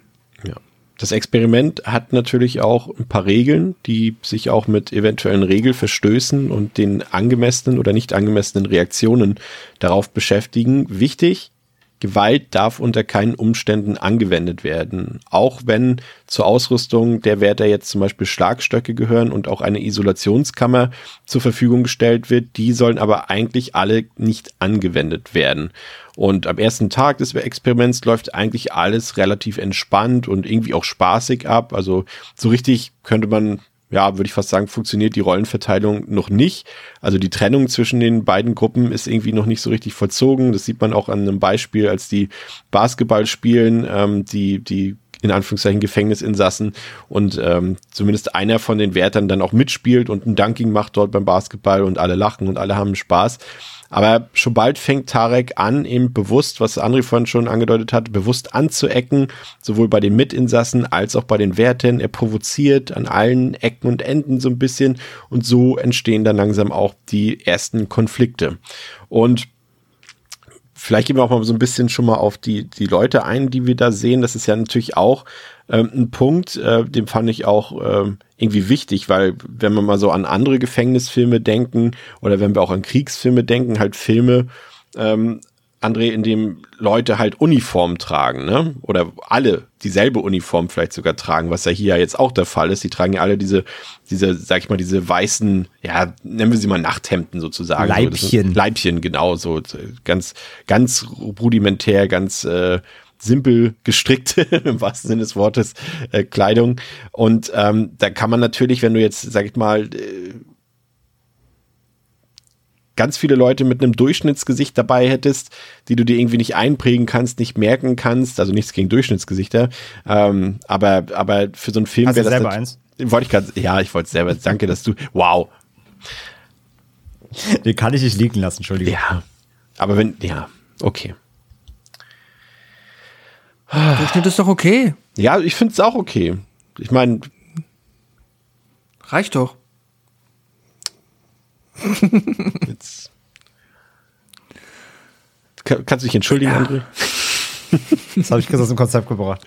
Nee, du hast dich nicht aus dem Konzept gebracht, du hast mich beleidigt. Ja, aber das kennst du doch. Ja, ich weiß. Bevor jetzt wieder irgendwelche Leute denken, dass wir hier uns nicht mögen. Ähm, nee, aber um auf den Punkt zurückzukommen, ähm, und man braucht hier natürlich so ein paar markante Gesichter, ne, damit du halt auch die Figuren wirklich so blöd es klingt, auch voneinander unterscheiden kannst, wenn sie schon alle dieselben Uniformen tragen. Und ich finde, das hat man hier auch echt eigentlich ganz gut gelöst, denn es sind natürlich schon ein paar, also das ist eben zur Hälfte ähm, sind das ähm, Statisten, die ziemlich große Rollen bekommen haben dafür und teilweise habe ich ähm, in Erfahrung gebracht, ähm, sind dann einige Leute auch bei dem Job geblieben, also nicht beim Job Statist, sondern die wurden dann richtige Schauspieler und ähm, das fand ich zum einen ganz cool, aber zum anderen hast du eben hier auch wirklich ein paar Gesichter, die wir heute natürlich alle schon genauer kennen, aber die eben auch an sich, so wie sie aussehen, einfach auch schon einen Unterschied darstellen, ne? Also finde ich zumindest. Und das ist auch wichtig für den Film. Ja, absolut. Also du hast halt, du weißt, also es ist ein bisschen wie bei Videospielen so, du weißt, wer der Main Character ist. also Ja. du weißt, du, du, du guckst so durch diese Reihe, wenn sie oft ja dann auch so aufgereiht stehen müssen und durchzählen und so. Ähm, du weißt schon, wer die Hauptcharaktere sind und sein sollen. Das sind die markanten Schauspieler auf jeden Fall, wie du sagst. Und du hast dann so eine homogene Masse eben an Mitgefangenen, die sind da, du erkennst die dann auch irgendwie, aber das ist auch egal, wer die heißen und so. Das interessiert dann auch viel Film nicht. Die sind halt da, du siehst dann mal einen, der dann halt irgendwie ähm, dann vielleicht auch in gewisser Weise mal angegriffen oder so und du, du, du weißt dann schon, ah, okay, das ist der, aber du weißt auch nicht, wie er heißt.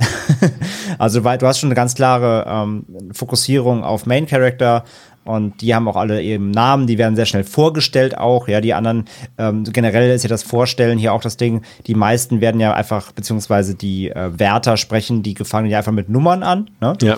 ähm, zumindest eine lange Zeit. Ähm, und unter den Gefangenen herrscht dann aber schnell eine Dynamik, die eher auf das Wer bist du geht, dieses Kennenlernen. Und da wird eher mit Namen gearbeitet, aber eben eher bei diesen drei, vier, fünf Hauptprotagonisten. Ähm, Protagonisten. und die restlichen ähm, Gefangenen, die bleiben halt namenlos. Das merkt man halt so ein bisschen. Aber sonst gebe ich dir halt vollkommen recht. Ähm, das ist halt super wichtig und das hast du auch, eben diese Identifikation. Die, die im Fokus stehen sollen, bekommen dann auch relativ schnell noch eine Backstory, ja ähm, wie mit dem Bütchen halt natürlich, ne, und so. Ähm, also du kriegst so, du kriegst dann so Hintergrundinfos zu den Charakteren, wo du weißt, ah, okay, die muss ich mir dann doch genauer merken. Und dann so eine, so eine kleinere Masse bleibt dann eben einfach so als, das sind die restlichen Gefangenen. Ja, das stimmt. Ich fand es noch ganz lustig, dass äh, von den, ähm, einige von den Schauspielern ähm, unter diesen Nachthemden auch keine Unterwäsche getragen haben. Also das Ja, haben sich das- manche nicht, manche nicht nehmen lassen. Das, Method äh, Acting. so zur Hand haben, während andere das wiederum getragen haben, aber es fand ich ganz witzig. Ähm, ja, genau, also es waren, wie gesagt, äh, zum Teil eben Statisten bei. Ich habe hab gelesen, dass einer zum Beispiel irgendwie ein, ein höherer Rang bei der Bundeswehr war, einer war Na Notarztwagenfahrer, ähm, aber die wurden dann wirklich integraler Teil des Teams und äh, haben dann eben, wie gesagt, zum Teil eben auch Schauspielkarrieren eingeschlagen. Ähm, ebenfalls interessant fand ich, dass diese Überwachungskameratechnik, die ja dort im Film angewendet wird und auch dieses, dieser Kontrollraum, in dem die WissenschaftlerInnen dort sitzen, ähm, dass das auch alles im Betrieb war und dass auch alles echt war. Das äh, fand ich ganz cool gelöst. Ähm, ich, das für mich äh, eine, sogar eine wichtige Szene, die ich vorhin schon erwähnt habe, Pascal. Das war diese Szene, als die dort, äh, die Herrschaften dort das Basketballspiel zelebrieren und dass dort einer der Wärter, ich weiß gar nicht mehr, war es Bosch? Nee, Bosch war das gar nicht, ne? Das war noch, war glaube ich noch einer von den anderen, die später nicht mehr so präsent sind. Ähm, und dann einfach mitspielt und ähm, alle so Spaß haben und lachen, aber schon ein paar so ein bisschen von seinen Wärterkollegen schon ein bisschen verdutzt gucken, okay, ist das jetzt, sollen wir das machen? Und das ist so der Moment, da weiß man schon, ich meine, gut, das weißt du auch so schon, aber, aber das ist so auch im Film der Moment, wo du weißt, okay, das wird nicht lange so bleiben, ne?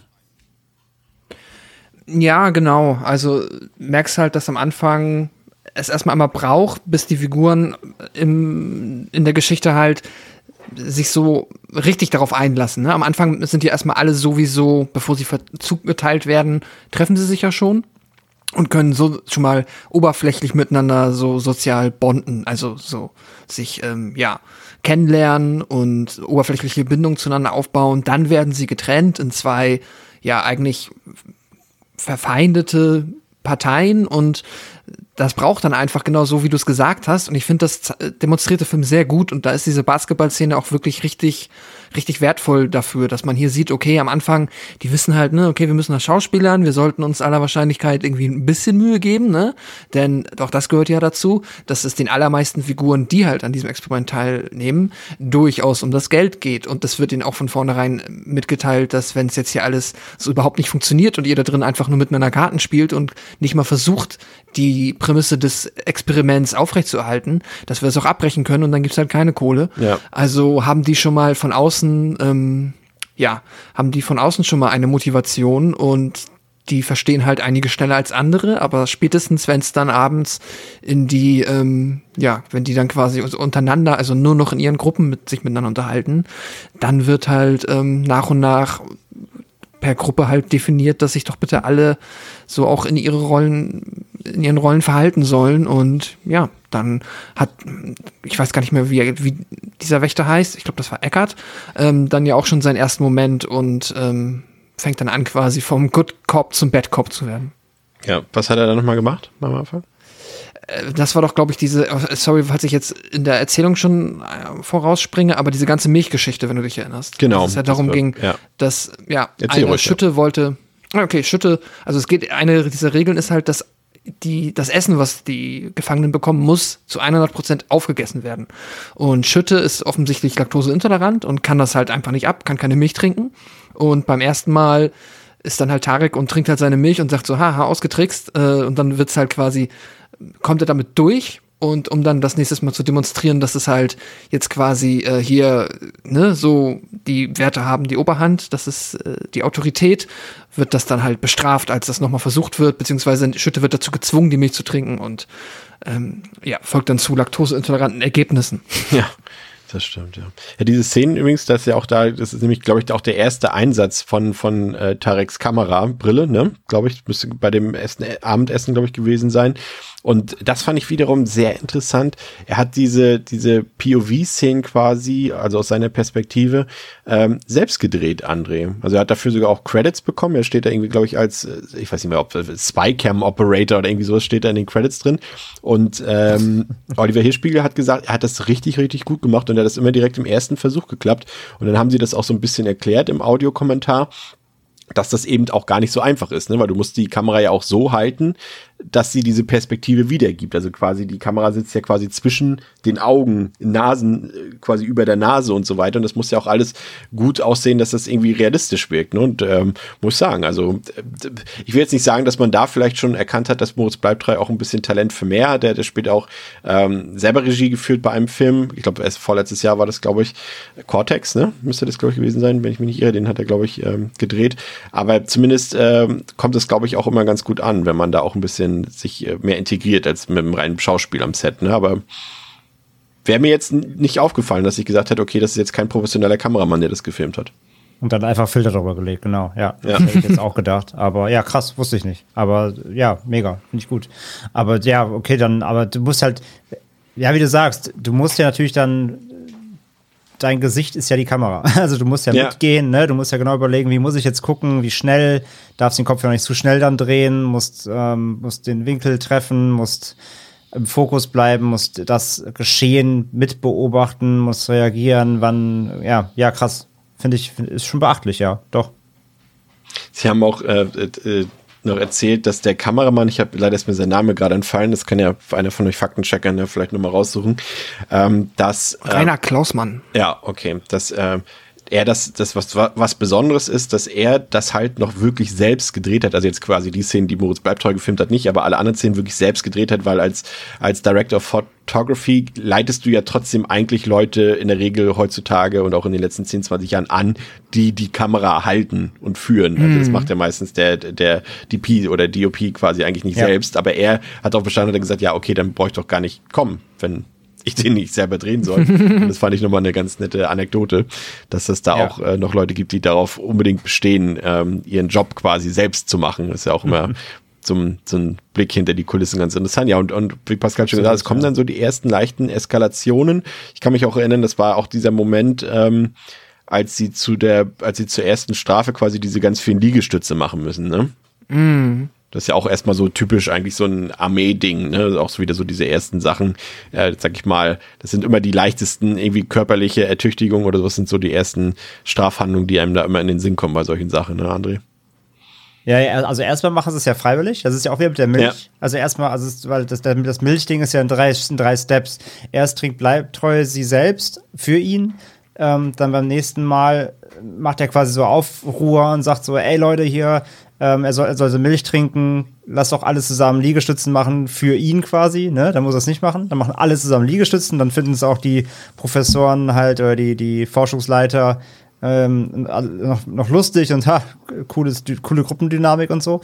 Und dann danach ähm, überlegen sie sich halt dann noch strengere Auflagen. Aber ja, klar, das ist natürlich so Basics, ne? Runter, runter Liegestützen, 30 Stück, keine Pausen.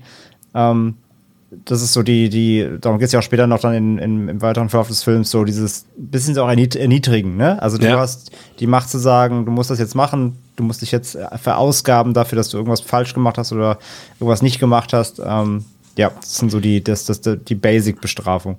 Das sind ja auch noch so diese Momente am Anfang, da siehst du auch, wie sich die Stimmung halt äh, dreht sozusagen. Am Anfang machen sie alle freiwillig so mit, diese Liegestütze dort noch in dem Essensraum.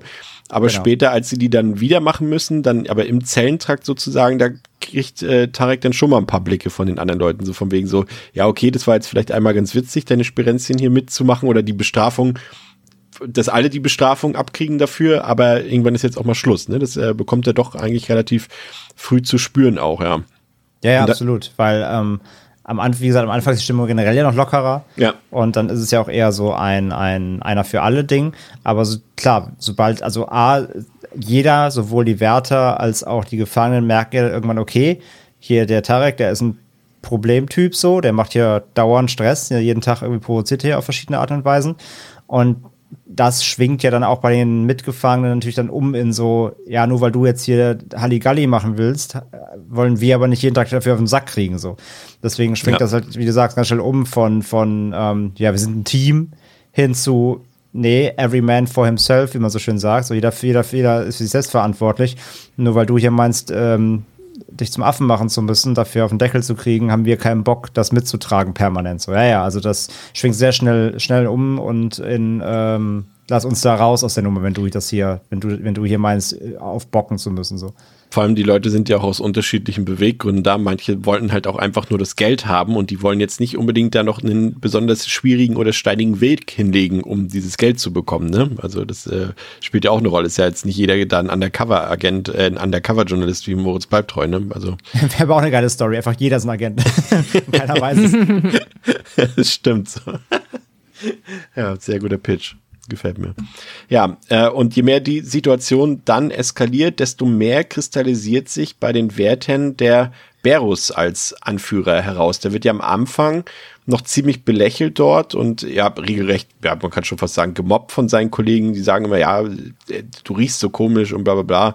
Und ähm, er entdeckt aber Gefallen so langsam an der Situation und lebt das von nun an dann auch ziemlich gerne aus und versucht von dann eben auch gemeinsam mit den anderen die Gefangenen, wie André schon so schön gesagt hat, äh, zu schikanieren und äh, zu erniedrigen. Und das im schlimmsten Fall dann auch mit Gewalt. Und die begleitenden WissenschaftlerInnen, äh, die sind sich nicht einig darüber, ob das Projekt vielleicht doch besser an dieser frühen Stelle schon abgebrochen werden sollte oder nicht. Vor allem Dr. Grimm, also von Andrea Sawatzki gespielt, äh, die plädiert dafür, eigentlich das schon relativ früh abzubrechen, aber ihr Einwand wird vom leitenden Professor abgeschmettert, mit, letztendlich mit verheerenden Folgen für alle, wie sich dann herausstellen wird. Und in der Zwischenzeit hat eben auch Tareks neue Bekannte oder Freundin, je nachdem wie man sieht, äh, Dora so ein bisschen Lust bekommen, Tarek wiederzusehen und sucht seine Wohnung auf und äh, findet dort äh, unter anderem auch ähm, den Vertrag für dieses Experiment. Und ähm, ja, und ähm, dann gibt's ja da auch diese Besuchszeit, das findet Dora ja auch heraus und Tarek versucht ihr dann quasi mitzuteilen, über mit gutem Zureden so ein bisschen ähm, den anderen Wärter, der von ähm, Antoine Monod gespielt wird, ähm, der Bosch, darüber mitzuteilen, dass die Situation am Eskalieren ist. Also er schreibt ja, glaube ich, einen Brief war das, ne? Ich dachte, aber da bin ich mir nicht ganz sicher, dass das quasi schon die Speicherkarte mit seinen Videoaufnahmen ist, die er da irgendwie versucht rauszuschmuggeln. Aber das kann auch anders sein. Nee, dann hast du. Ah, nee, stimmt, nee, du hast, er hat den Brief, ah, nee, du hast ja vollkommen recht, ich merke es jetzt, er Ja. hat den Brief, den er, die haben, sie haben ja so eine Briefschreibe-Session und da behält er seinen Brief, ja. Genau. Nee, der zerreißt den Brief, aber er behält einen Stift.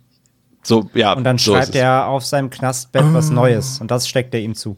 Genau. Danke. Und das soll er sozusagen an, an äh, Dora übermitteln, aber dann kommt eben Beros dazwischen und kann die Situation quasi zu seinen äh, Gunsten lösen. Und Beros ist ja, André, ja, sag ich mal, letztendlich der richtige Gegenspieler, wenn man so will, zu Tarek, der sich hier auch so ein bisschen entwickelt. Wie gesagt, am Anfang ist er ja quasi unter den Wärtern noch so das Opfer, wenn man so will. Und ähm, dadurch, äh, ja, er, er, er bekommt halt dieses Gefühl von Macht, ne? Also das, was er so auf einmal scheinbar irgendwie irgendwas in ihm auslöst, dass er diese Macht spürt. Und da gibt es auch ein paar echt beeindruckende Szenen. Also zum einen ist es natürlich unglaublich gut gespielt. Ne? Das ist auch wieder so eine Figur. Ähm, ja, also Leute haben Angst vor ihm gehabt in echt. Also das hat man ja öfter, das haben wir hier auch schon mal äh, des Öfteren gehabt bei diversen Horrorfilmen, dass die Schauspieler oder Schauspielerinnen irgendwie auf der Straße angesprochen werden. Oder es gab ja auch immer diese, dieses berühmte, diese Geschichte von ähm, Wolfgang Barrow, der den Joe gerne in GZSZ spielt, den sie auch immer auf der Straße früher beleidigt haben. Ah, was bist du für ein Arschloch und sowas, weil sie dachten, der, der hat das so gut gespielt, die dachten, es ist echt, dass er halt auch ein echter Arsch ist. Ne? Und äh, das ist hier wohl auch der Fall gewesen. Äh, so ein bisschen, dass die Leute vor ihm Angst hatten und ihn einfach gehasst haben eignet sich natürlich auch perfekt die Figur, aber sie ist auch durchaus ambivalent, finde ich. Ne? Da gibt es ein paar Szenen, das ist diese Szene, ähm, die gucken, glaube ich, die WissenschaftlerInnen dort über diese Überwachungskamera und da zoomt die Kamera so ran und du siehst richtig, wie Beros sich so aufgeregt hat in dieser ersten Szene, äh, wie er zum ersten Mal Macht ausgeübt hat und wie seine Hände auch dabei zittern. Ne? Da geht die Kamera auch so richtig ran und das war schon ziemlich gut und ich fand das äh, ist eine beeindruckende schauspielerische Leistung, aber es ist halt auch eine perfekte Antagonistenrolle in dem Film, ne? Ja, total. Und der ist halt, also es ist, man könnte, man könnte kritisieren, es geht ein bisschen schnell, wie er vom Mobbing-Opfer zum Chef wird. Ähm, das sieht man dann einfach nicht so richtig. Ne? Also es ist, äh, wie du schon sagst, am Anfang wird er halt selber gehänselt, er, er riecht wohl nicht gut so und äh, wird so ein bisschen verarscht. Ähm, aber wie du richtig sagst, er realisiert recht schnell, dass er in diesem Szenario mit Härte und Durchsetzung plötzlich jemand sein kann. Und davor haben die anderen dann plötzlich Respekt. Und daran kannst du ja auf jeden Fall ablesen, dass er eine Person ist, die im realen Leben sicherlich klein mit Hut ist. Das ist bestimmt, also der hat bestimmt auch im realen Leben viel Mobbing erfahren und war bestimmt nicht der beliebste in der Klasse und sowas halt. So ein Typ ist es halt. Der jetzt aber merkt, dass er in so einem Szenario aufblühen kann und all seinen Hass, den er vielleicht auch hat und aufgestaut hat, all seine Ja. Wut, ähm, mal richtig rauslassen kann und dafür sogar noch gefeiert wird von seinen Mitwächter-Kollegen so. Und ähm, total. Und deswegen, er ist, er, ist, er ist überhaupt nicht einseitig, sondern du merkst ja, dass er einfach, ich glaube, der ist einfach selber, selber ein sehr, sehr, sehr gebrochener Charakter, ein sehr verletzlicher Typ, der aber halt, wie gesagt, jetzt hier mal auf die, auf die Kacke hauen kann. Exakt. Und, und das machen kann, was er wahrscheinlich selber irgendwie im realen Leben immer erfahren hat. Und ähm, wie gesagt, kriegt dafür dann auch noch, auch noch Zuspruch. So, das ist klar, das geht ein bisschen schnell vielleicht, aber ich finde das okay, weil wie gesagt, du hast natürlich auch nicht so viel Zeit im Film, das so aus, ausschweifend zu erzählen, dass er da erst jetzt erstmal die halbe Woche äh, auf den Deckel kriegt und dann so, das schwankt halt ziemlich schnell um, aber das finde ich jetzt nicht so super ähm, dramatisch. Und was halt auch bei ihm so ist, er, er ist halt auch smarter als die anderen. Oder als viele der anderen. Die meisten der Wärter, ähm, sind halt einfach so die 0815 Weber-Grill-Dudes. so, ist halt wirklich so. Also, ne, gerade hier der, der Elvis-Imitator da, wie heißt der? Der Eckart, ja. Eckart, ja. ja. Ne, das sind halt, das sind so richtige Einfallspinsel so. Und du merkst halt schon, dass das Berus da, der hat ein bisschen mehr in der Birne. Der ist zwar, der ist, der hat zwar auch einen Knall so, ähm, der, der hat einen Schuss irgendwo weg, aber der ist deutlich smarter, der weiß auch, wie er dann mit seinen Kollegen dann umgeht oder wie er, wie, er- wie er imponieren kann, damit sie ihn respektieren und so. Und er wird ja richtig zum Treiber des Ganzen. Ne? Sie machen ja dann auch mit, weil er sich auch so viel wagt. Ne? Ja. Also er, er, er, umso mehr er über die Stränge schlägt, umso mehr machen die anderen dann auch mit. Und ähm, da merkst du schon, dass er auf jeden Fall trotzdem was auf dem Kasten hat. So, er weiß schon, wie er die man- mit manipulieren kann. So, und das fällt ihm halt relativ leicht, weil die anderen halt alle relative ähm, äh, Tölpel sind. So, und ja, wie gesagt, ich finde diese ganze Dynamik, was es angeht, wie, dies, wie diese Wächtergruppe ähm, ja hoch eskaliert, wie die sich entfaltet, wie die äh, sich immer weiter hoch reinsteigern, hochjissen gegenseitig, ähm, bis halt zum totalen, äh, zu- zur totalen Eskalation. Das ist halt sehr, sehr, sehr, sehr, sehr geil an dem Film, finde ich, wie, wie das dargestellt ist. diese, es, das hat ja quasi die, so sag ich mal, bei Berus, äh, also jetzt nicht die Ursache, aber der Auslöser dafür, dass er dann anfängt, äh, umzudenken und, und seine Macht so richtig auszuüben, ist ja die Konfrontation mit Tarek, ne, der eben auch mitbekommen hat, dass die anderen ihn dort so ein bisschen ansprechen auf seinen Körpergeruch und so weiter. Und dann sagt Tarek ja auch zu ihm irgendwie, bla, bla, bla, du stinkst doch und so weiter. Und als er wieder da alle aufgestachelt hat, ne, und ähm, das ist letztendlich ja so ein bisschen der Auslöser, diese Provokation von Tarek. Und das ist eben auch gleichzeitig, finde ich, also zum einen, wie gesagt, sorgt er halt dafür, dass Berus austickt im Laufe des Films, aber zum anderen zeigt es ja auch, Pascal, dass Tarek eben genauso ambivalent ist. Das ist jetzt in dem Sinne ja nicht ein reiner Held. Ne? Also der verhält sich ja schon wie ein Arsch und der verhält sich auch komplett unkollegial die ganze Zeit, weil er die anderen ja alle mit reinzieht in die Sache. Ne? Sozusagen, Hauptsache er kriegt seine Story, so in dem Sinne. Ja, genau. Definitiv. Also Tarek äh, ist hier nicht damit, also mit dem Ziel unterwegs, einfach nur eine lustige Erfahrung zu machen und Best Buddies mit den anderen hier Häftling zu werden, sondern der hat eine, ja, der hat natürlich ganz klar eine Agenda in Form seiner journalistischen Tätigkeit und ist dafür vergleichsweise skrupellos. Er hat mir auch super gut gefallen tatsächlich. Wie, also ich war immer, ich bin immer wieder erstaunt, wie ja, wie so, so aus dem Nichts und auch wie ohne quasi die Konsequenzen zu fürchten, selbst wenn es später ja schon, also wenn er ja schon ein paar Mal, sag ich mal, in härterer Form aufs, aufs Maul bekommen hat, äh, als Metapher gesprochen, ist er trotzdem immer direkt dabei und eskaliert weiter und es wirkt so, so eine Mischung aus irgendwie, er hat halt, ist halt äh, vergleichsweise skrupellos und angstbefreit, ähm, weil er wahrscheinlich auch immer noch so das Gefühl hat, okay, er ist sicher genug. Ne? Also das ist ja auch immer wichtig. Alle sind sich ja der Tatsache bewusst, Ja. dass es da Kameras gibt und sie beobachtet werden. Und die allermeisten denken ja halt auch, zumindest bis zu einem gewissen Punkt, dass sie hier jederzeit raus könnten, wenn sie nur sagen, jetzt ist aber Schluss. Und dadurch, dass sie auch wissen, dass es eigentlich keine Gewalt gibt, könnte ja auch ein Tarek halt denken, klar, ich meine, er beleidigt dann halt den, ähm, er beleidigt Berus aufs Blut, aber er weiß ja, in Theorie dürfte er dafür ja zumindest körperlich keine Gewalt abbekommen. Im schlimmsten Fall muss er wieder Liegestütze machen. Also die Konsequenzen sollten sich im Rahmen halten, dass das dann halt eskaliert, weil auch die Menschen, die eigentlich äh, die Schutz, also die quasi die ähm, ja, Erziehungspflicht für diese Menschen haben, die Forscher halt, ähm, darauf dann nicht reagieren und das denen eigentlich sogar gefällt, wenn das noch mehr eskaliert, steht dann halt auf dem anderen Blatt, ja. Ich mag aber generell, muss ich auch mal unterschreiben, die Figur des Beros sehr, ähm, weil sich halt auch in ihr, finde ich, am meisten überhaupt dieses Konzept des Experiments, das geht ja darum, dass sie diese Figuren in diese Situation stellen, äh, setzen und dann erstmal beobachten wollen, ob etwas mit ihnen passiert und was mit ihnen passiert. Mhm. Und dafür gibt's halt so hier und da immer mal wieder ein paar Beispiele innerhalb der innerhalb also in den Figuren, aber in Berus äh, findet sich das halt alles wieder. Also Berus ist halt die Figur, die offensichtlich, so wird es dir der Film zeigen, die krasseste Charakterwandlung aufgrund der Änderung der äußeren Umstände durchmacht.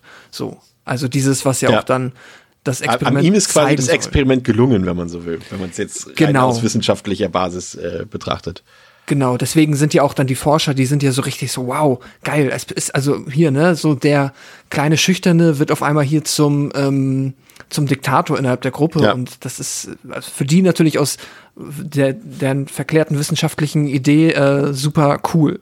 Ja, während der Leute zusammen prügeln, machen die sich halt schon Sekt auf, ne? Ja, und, juhu! Was halt, auch, ausrastet. was halt auch total krass hier auffällt, äh, können wir auch, glaube ich, gleich mal drauf eingehen, ähm, weil es dazu auch passt. Der, also der, es ist nicht der Film, aber die Figuren, wie unfassbar misogyn alle sind, ne? Ähm, das merkt man vor allem immer daran, hm. wenn die Wärter mit den, ähm, mit den ForscherInnen sprechen, sie hören halt nur auf die Männer, beziehungsweise eben auf, auf, auf den, auf den, auf Professor. Den Professor Dr. Ton. Ne? Genau, und Dr. Grimm hat ja nichts zu sagen.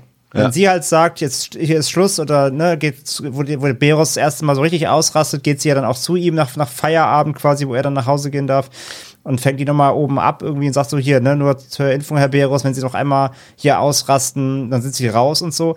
Und er sagt halt sofort so, ja, dann interessiert mich nicht, ähm, wenn es ein Problem gibt, soll mir das der Professor sagen, tschüss. Das Na, Schöne also, ist ja, dass das, das ist halt schön, schön schlimm ist ja, dass auch der Professor nicht auf Dr. Grimm hört. Also nee, selbst, genau, absolut. selbst der ignoriert sie ja sozusagen. Genau. Also, also das ist unfassbar krass, wie misogyn die Charaktere alle sind, die männlichen. Ähm, aber gerade auch natürlich hier auch wieder, das passt natürlich auch wieder dazu, äh, Charaktere wie dieser Eckhart und so sind ja auch super offen sexistisch. Auch offen ja, ja, zu ihr schon hm. beim Einstellen, wo ich mich auch immer ein bisschen frage, so, wenn ihr diese Einstellungstests quasi macht, wollt ihr solche Leute nicht einfach direkt schon rausholen? Ja, also, ein Querschnitt durch ne? die Gesellschaft, ne? Aber ja, wahrscheinlich gehört es dazu, so, aber das ist halt immer so ekelhaft einfach. Und, ja, und man darf ja auch nicht vergessen, es ist ja, sorry. nee, das sage ich jetzt nicht. Äh, mach du, Pascal. okay, ich wollte nur sagen, da merkst du, glaube ich, auch noch mal so ein bisschen den 20-jährigen, äh, 20 Jahre Zeitgeistwandel, ne, was wir eben auch schon hatten, so. Ich kann mir auch vorstellen, dass, wie die Figuren geschrieben wurden, dass damals einfach irgendwo auch noch mehr von so einem, ne, du steckst irgendwie 20 Männer irgendwo, ähm, die jetzt auch alle irgendwie ja, sag ich mal, nicht zur obersten Oberschicht gehören, denn sonst würden sie das Geld nicht jucken. Es könnte auch eine halt Ballermann-Reisegruppe sein. Ja, ne, so, also dieses toxische Männlichkeitsthema ist da schon definitiv krass drin. Und dieses Misogyne, was du gesagt hast, das ist auch, ich, ich finde auch mittlerweile, also ist es dann ein Teil des Films, der irgendwie teilweise mit am schlechtesten gealtert ist, weil es halt auch sich nicht mehr so richtig zeitgemäß anfühlt. Nicht, dass ich jetzt nicht sagen würde, solche Menschen gibt's nicht mehr in dieser Form. Das natürlich definitiv schon, aber du hättest das vielleicht nicht so oder würdest es heutzutage nicht mehr so normal darstellen oder so durch die Bank halt diese Gruppe von Dudes, die auch dann, es gibt ja, die Häftlinge machen immer diese ganzen Jokes die ganze Zeit, die auch, äh, ja, allesamt äh, komplett misogyn und ja. äh, unter der Gürtellinie sind, das ist. Aber erstaunlich wenig so Seife-Gags gab's, ne?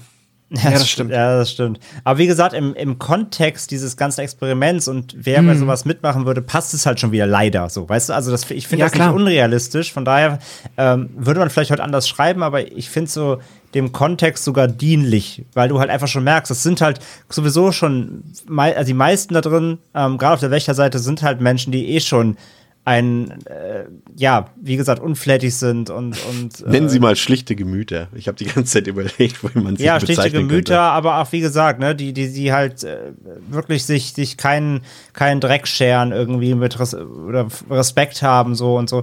Und das, das stecht, das, das, das, das eskaliert ja gleichzeitig mit, ne? Also mit dem Verhalten eskaliert dann auch die, ähm, die Ansichten kommen dann noch stärker raus, die sie eh schon haben.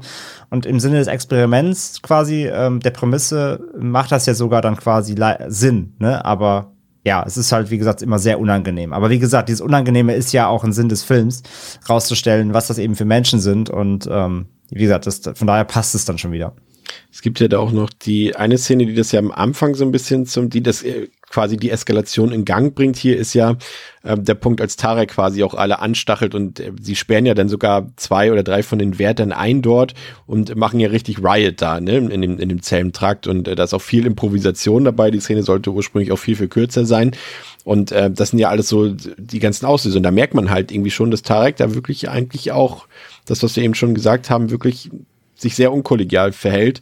Ähm, und dann ist noch wichtig in dem Fall, dass Tareks Zimmernachbar ja auch Bescheid weiß über die Absichten von Tarek, ne, weil er ja selber, sag ich mal, sein Hintergrund ein spezieller ist, würde ich mal sagen. Das ist in dem Abschnitt hier noch wichtig.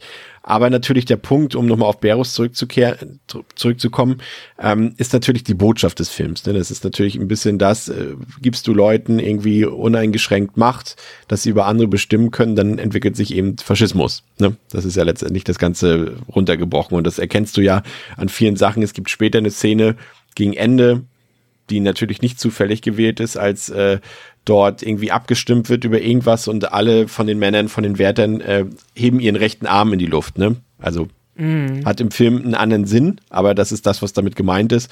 Und wenn ihr das mal genau beobachtet, Beros Haarschnitt, der ist halt am Anfang hat er ganz locker flockig mhm. seine Haare und später sind die so streng zur Seite äh, äh, quasi gescheitelt. gegelt, gescheitelt, dass du mhm. ganz klar natürlich die Hitler-Assoziation hast. Natürlich auch bewusst gewählt in dem Fall.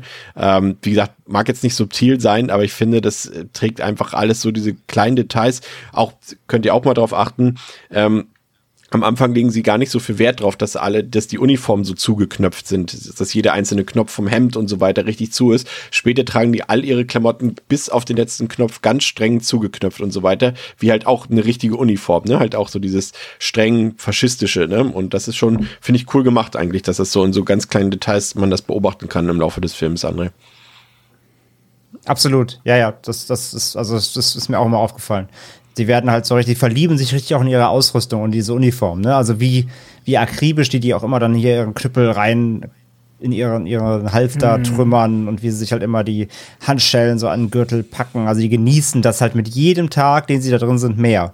Und das, das wird halt sehr gut abgebildet eben dadurch, wie du schon sagst. Und ja, auch optisch eben. Gerade Beros verändert sich extrem.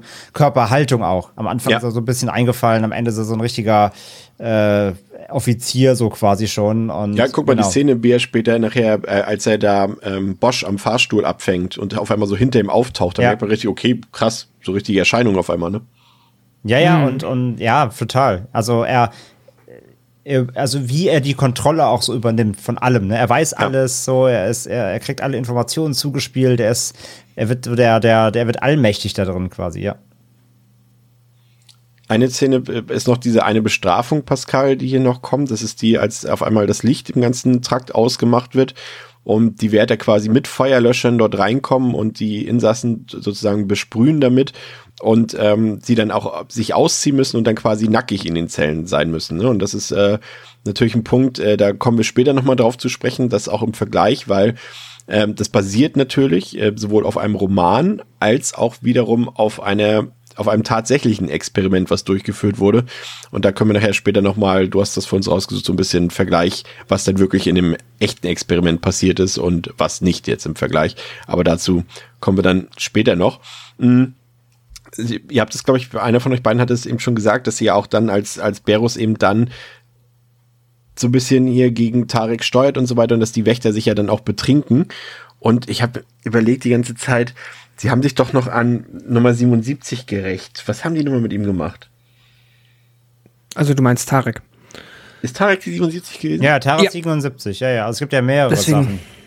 Einmal, genau, sagen einmal entführen sie ihn ja ähm, und schneiden und rasieren ihm die Haare und pinkeln ja, das kommt später. Kopf. Dann, ähm, nee, das war aber schon das erste. Das war so das erste groß, das die gemacht haben, damit, nachdem er dann auch merkt, oh kack, die meinen das ernst. Das war schon mit das erste. Das Na, nee, nee, nee, nee, also was vorher passiert, also das eine, was vorher passiert ist, ist das, was Chris hat gerade gesagt hat, das war das mit den Feuerlöschern. Die mussten sich ausziehen. Dann wurde. Ähm, er kriegt ja das Verbot erst, ne, für die, für die Besuchszeit, glaube ich, am Anfang. Ja, und, und, und vor allem. Besuchszeit ist auch fast am Ende. Ja, ja, ja, nee, aber vor allem wurde er mit dem, mit der Hand, mit der, oh Gott, Pascal, mit der Handschelle ähm, von außen an die Gefängnistür oh ja, stimmt, ja. gegittert, ja, nackt. so dass er nicht schlafen konnte, quasi nackt, genau. Genau, das war es am Anfang, genau. Auf Und dann kommt Bosch und ähm, Bosch ist ja offensichtlich so der Good Guy von den Wächtern, der eine, der sich halt davon nicht so arg beeinflussen lässt und ja, befreit ihn dann. Ja, das sind auch immer ganz gute, gute Szenen. So, das mag ich, wenn die so diese zwischenmenschlichen Interaktionen sind, wenn sie dann irgendwie auch zu Bosch sagen, ja, komm, du bleibst doch jetzt hier. Und er sagt so, ja, eigentlich wollte ich jetzt Feierabend machen, so, ne? Und sie wollen ihn ja dann auch nicht lassen und so weiter. So, so in, das sind so die Szenen, die mir so auch am besten gefallen. Ja. Dynamik. Ja, genau, diese Dynamik und äh, die ist ja auch nur allzu realistisch, das wissen wir ja nun alle. Ja, und in der Folge wird das Ganze dann immer, immer schlimmer. Die Wächter haben es dann vor allem eben auf den schüchternen Schütte, aber auch eben auf den rebellischen Tarek abgesehen und die Übergriffe eskalieren immer weiter. André hat es eben schon angedeutet, Tareks Haare werden dann einfach abrasiert, er wird von den Wärtern angepinkelt und später dann in diese eigentlich nicht zu benutzende Blackbox in die Isolation gesperrt und Schütte wird dagegen richtig misshandelt und geknebelt und letztendlich geschieht es dann.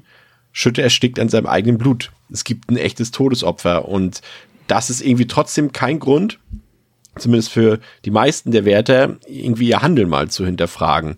Und stattdessen sperren sie sogar den aus ihrer Sicht Verräter Bosch, der ja diesen der Tareks Brief eigentlich übergeben wollte, den, äh, ja, den machen sie einfach auch zum Gefangenen und sperren ihn sozusagen einfach weg. Und dasselbe tun sie dann einfach auch, als es immer krasser eskaliert, eben auch mit dem Projektassistenten und auch mit Dr. Grimm. Auch die wird gefangen und weggesperrt.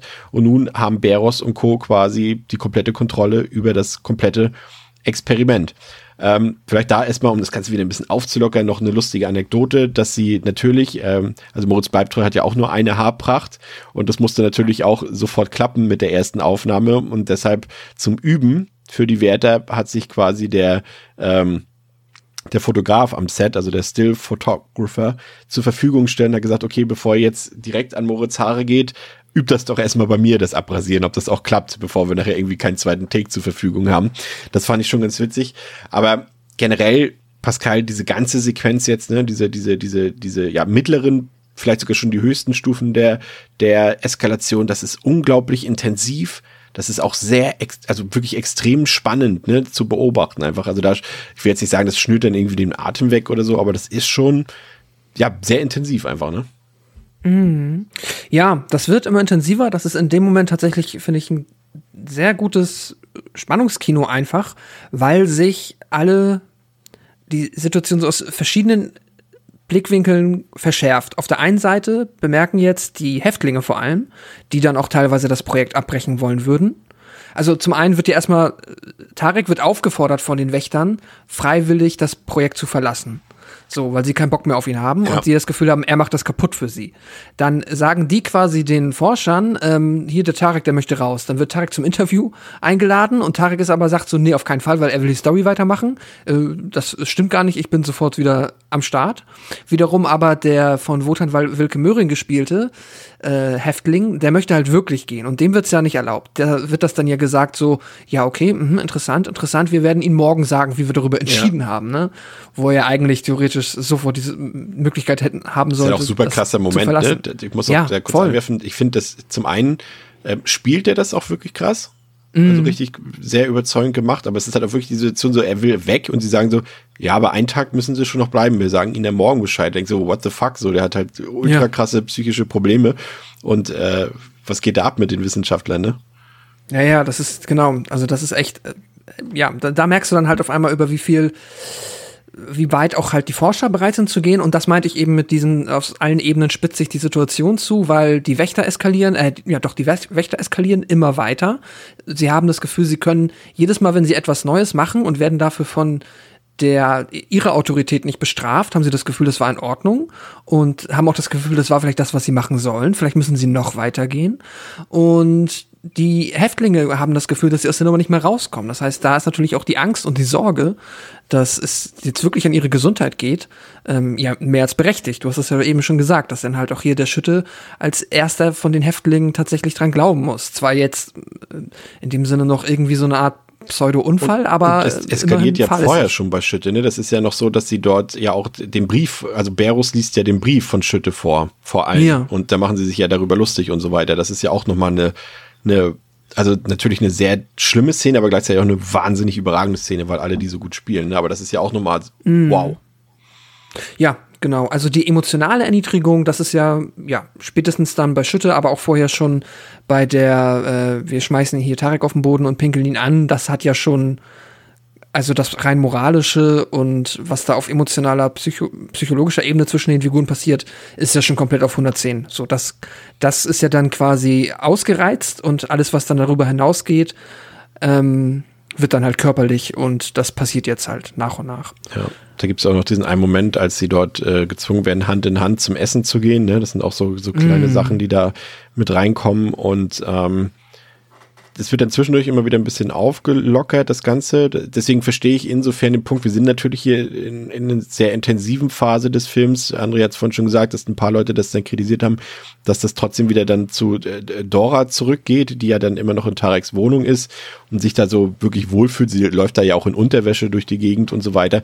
Das haben manche halt auch so ein bisschen als sexistisch aufgefasst, aber ähm, habe ich jetzt nicht so gesehen. Das soll letztendlich einfach nur darstellen, dass sie sich halt in sie kann jetzt nicht bei Tarek sein und das eheste, was sie haben kann, ist seine Wohnung und sie fühlt sich einfach wohl bei ihm in der Wohnung und das soll das ausdrücken und nichts anderes und das fand ich auch ähm, ganz nett gemacht. Genau, wir hatten die Szene schon angedeutet, dass äh, Dr. Grimm, das hat André, glaube ich, schon gesagt, eben Berus ja auch zur Rede stellt und er das einfach komplett ignoriert und gar nicht für voll nimmt, das Ganze. Und ebenfalls, und das fand ich wiederum, das war, sag ich mal, natürlich ist das, was Berus da macht, schlimm, André, aber wenn wir mal so in Betracht ziehen, dass Tarek sich ja nun auch nicht gerade lupenrein dort verhält äh, und ihn ja auch dieses, dieses, diese ihn ja selber auch erniedrigt hat. Ne? Das ist ja, also jeder kann sich das vorstellen, wenn mal einer zu dir sagt, irgendwie, ey, du stinkst. Du stinkst einfach, merkst du das nicht und so weiter. Das, selbst ob es nun stimmt oder nicht, aber du denkst erstmal darüber nach und es geht dir total nah, weil der ja auch so extrem in deine Intimsphäre eindringt mit dieser Aussage. Und dass sich dann Berus quasi damit recht, dass Tarek ja die Toilette schrubben soll mit seinem, mit seinem Leibchen und das später noch wieder tragen soll und er ihm quasi zurück sagt, Tarek, oder nicht Tarek, aber äh, Nummer 77, ne? War das? Ja, Nummer 77, du stinkst. So, ne?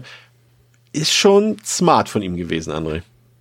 Deswegen sage ich ja, dass er halt auch was im Kopf hat. Also ein Eckert äh, hätte so einen, den Move nicht gemacht. Der Nee. hätte dem wahrscheinlich einfach auf die Fresse gehauen, so quasi. Ähm, nee, nee, Berus, Berus, wie gesagt, hat was im Kopf und der weiß genau, wie er das umdrehen kann. Und er, er sagt ja nicht nur, du stinkst, sondern er fragt ihn ja so, bist du das? Er muss Ja. sogar selber noch sagen, ja, ich bin das. Und dann sagt er halt, ja gut, wer stinkt, darf nicht äh, zu Besuch, ne? Tschüss. So. Das ist, er weiß schon genau, wie er den kriegt, ja. Ja, der weiß Das halt- die halt Klaviatur ein der Erniedrigung weiß der zu spielen.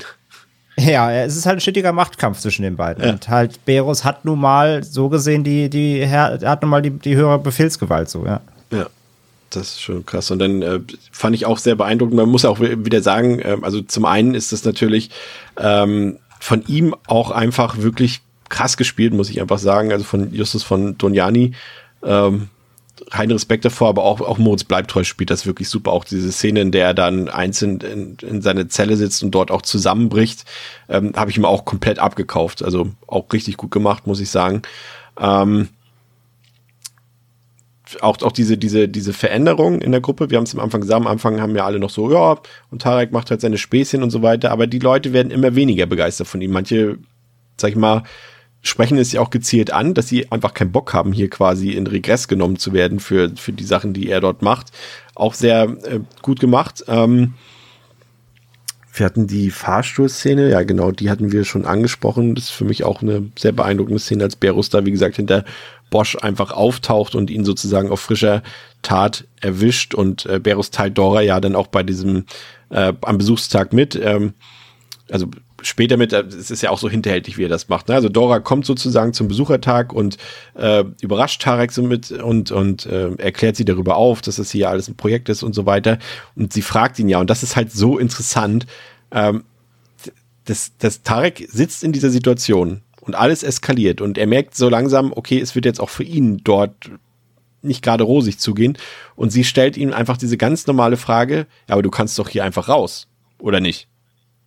Und das fand ich so gut. Das fand ich irgendwie so gut, dass da die außenstehende Person äh, kommen muss, um Tarek eigentlich zu zeigen, äh, was er da eigentlich auch für einen Quatsch mit verzapft. Ne? Also er könnte ja auch einfach raus. Also warum begibt er sich dort in Gefahr? Warum lässt er das mit sich machen und so weiter? Er könnte auch einfach rausgehen. Und das ist so Ja, diese, diese, ja, ja, ja, aber das ist, das ist der, der aus meiner Sicht, und das ist auch kein Zufall, dass es eine Frau zu ihm sagt, weil sie eben in dem Fall einfach den rationalen Gedanken fasst, den er nicht fassen kann, finde ich. Aber André, wenn du erstmal einspringen willst, gerne. Also ja, per se gebe ich dir vollkommen recht, natürlich klar. Ähm, alle, die da drin sind, haben halt, wie gesagt, es sind ja so eine Bubble, sind einfach in so einer Bubble einfach plötzlich drin. Ähm, und verlieren ja den Blick einfach für die Außenwelt, weil alles findet jetzt eben da Ja. statt und die, es, es wird ja auch so echt und lebensnah, dass man einfach vergisst, dass es ein Spiel, also am Anfang sagen sie sich alle noch, es ist ein Spiel, es ist ein Spiel, vor allem eben 77. Äh, Tarek sagt das auch immer wieder, ist alles so ein Spiel, aber das, das, das Spiel wird ja sehr schnell durch die, durch die Wärter beendet. So, also das, das Spielspiel, ne? So, das wird Ja. ja, zum blutigen Ernst sehr schnell.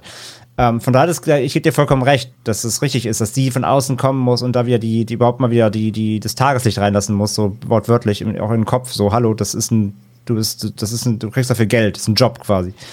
Ähm, aber das mit dem von wegen, du kannst einfach rausgehen, es wird ja schon auch vorher schon in Frage gestellt, ne? Weil Ja, aber das ja- weiß sie ja nicht. Nein, natürlich weiß sie das nicht. Ich wollte ich wollte jetzt aber auch nur noch mal für uns, für den Kontext, für die Besprechung des Films, einfach generell, auch für die ZuhörerInnen noch mal sagen. Ähm, sieht man ja schon an der Szene eben, wo der ähm, eine äh, Mithäftling wird ja so schwer krank, ne? Der wird dann, der kriegt richtig, richtig fleckig und, und äh, uriniert ja dann ins Bett und, und pinkelt ja aus Versehen im Schlaf äh, Tarek an und so.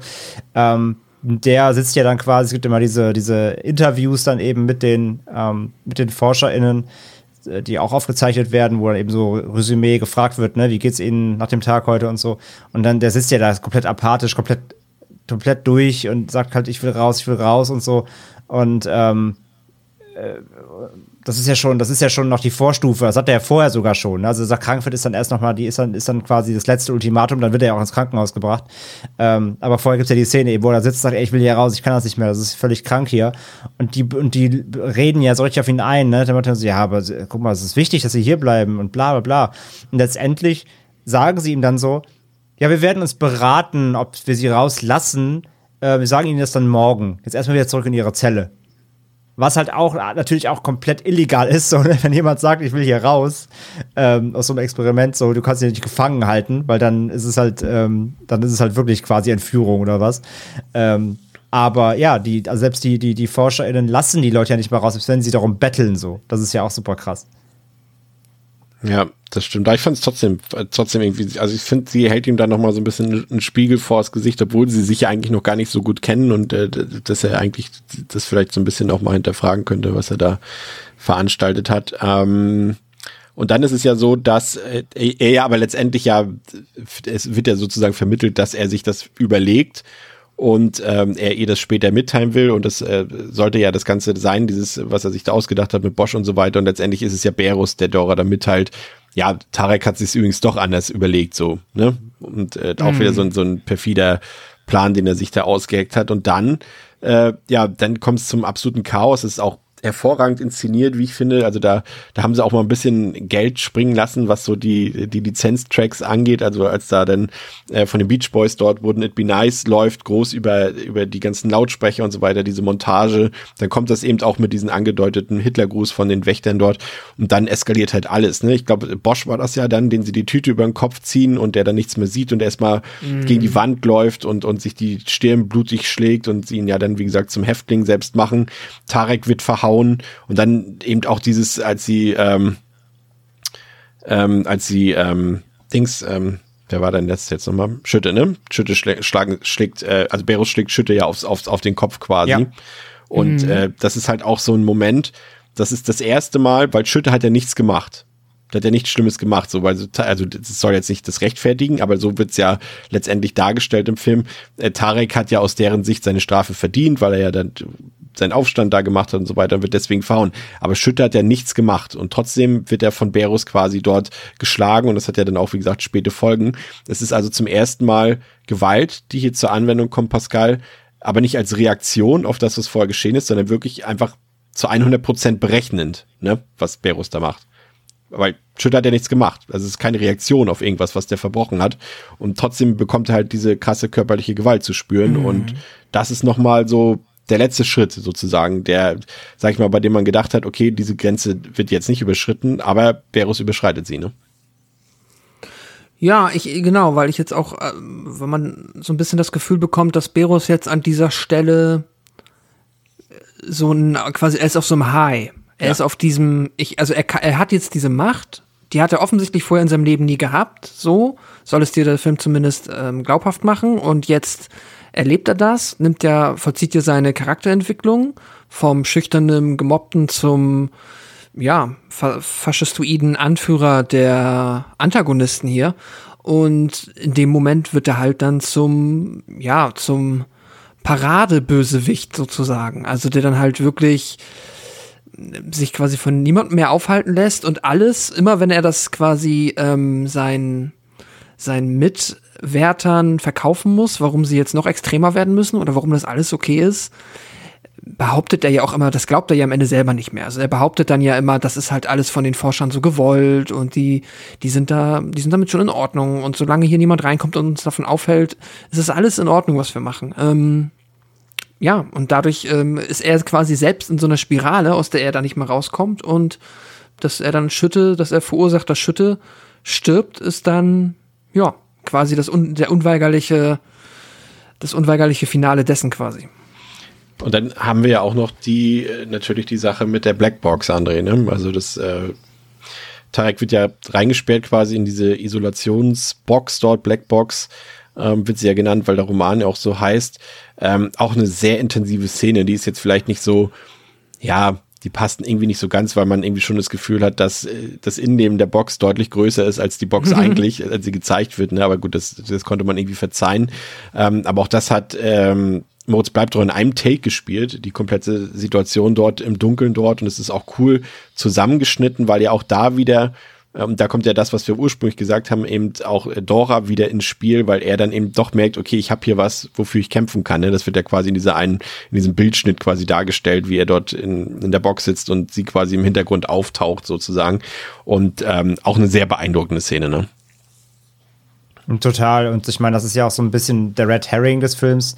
Äh, es wird ja relativ schon früh, die wird ja schon ja, recht früh hingestellt ja. und wird ja augenscheinlich so zum äh, Angstobjekt für äh, Tarek, der, äh, wo, wo am Anfang, ganz am Anfang wird ja auch schon gezeigt, dass er quasi, wird einmal gefragt, haben sie Angst vor engen Räumen und so, ne? Also man wird ja schon darauf gedrillt, dass das so sein, sein, sein Kryptonit quasi ist.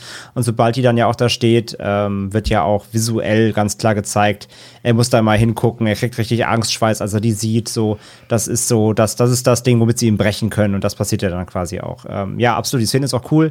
Ich frage mich halt immer wieder, woher dann plötzlich der Schraub äh, Schraubenzieher kommt. der muss da dann schon drin gelegen haben irgendwie und vergessen worden sein. Ähm, das ist halt immer so ein bisschen, ja, Glück gehabt. Sonst wäre er halt nicht rausgekommen. Es ah. hat tatsächlich, das wurde, äh, da hat man auch Oliver Hirschbergel sehr oft äh, darauf angesprochen, dass das doch irgendwie, dass es doch irgendwie nicht sein kann, dass da jetzt ein Schraubenzieher drin ist, aber es ist eben aus dem Hintergrund, dass diese Box eben nie eingesetzt werden sollte und äh, der war halt noch da, der Schraubenzieher. Man wollte halt gucken, was die Leute im Zweifel damit anstellen, aber es war halt nie gedacht, dass der tatsächlich zum Einsatz kommt und Tarek dann sozusagen auch an diesen Schraubenzieher rankommt. Also ja, kann man drüber diskutieren, aber ich fand das jetzt nicht so schlimm. Nee, wie gesagt, habe ich genauso erklärt, genau. Also die, die war ja nur als, als Prop gedacht, genau. aber nichts von alles gesagt, da lag halt noch ein Schraubenzieher drin, die hat die aber nicht rausgeräumt, so, ja. Punkt. Also finde ich, finde ich in Ordnung in dem Szenario.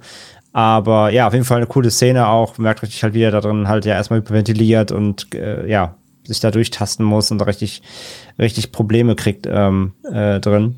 Das ist schon, ähm, ja, halt einfach sau fies so. Also das ist natürlich so, das, das, das ist die endgültige Bestrafung für ihn. Ähm, obwohl ja die ganzen Werte auch jetzt nicht unbedingt wissen, dass das der Kryptonit ist, aber äh, ja, man, man merkt ja dann sehr schnell, wie er reagiert.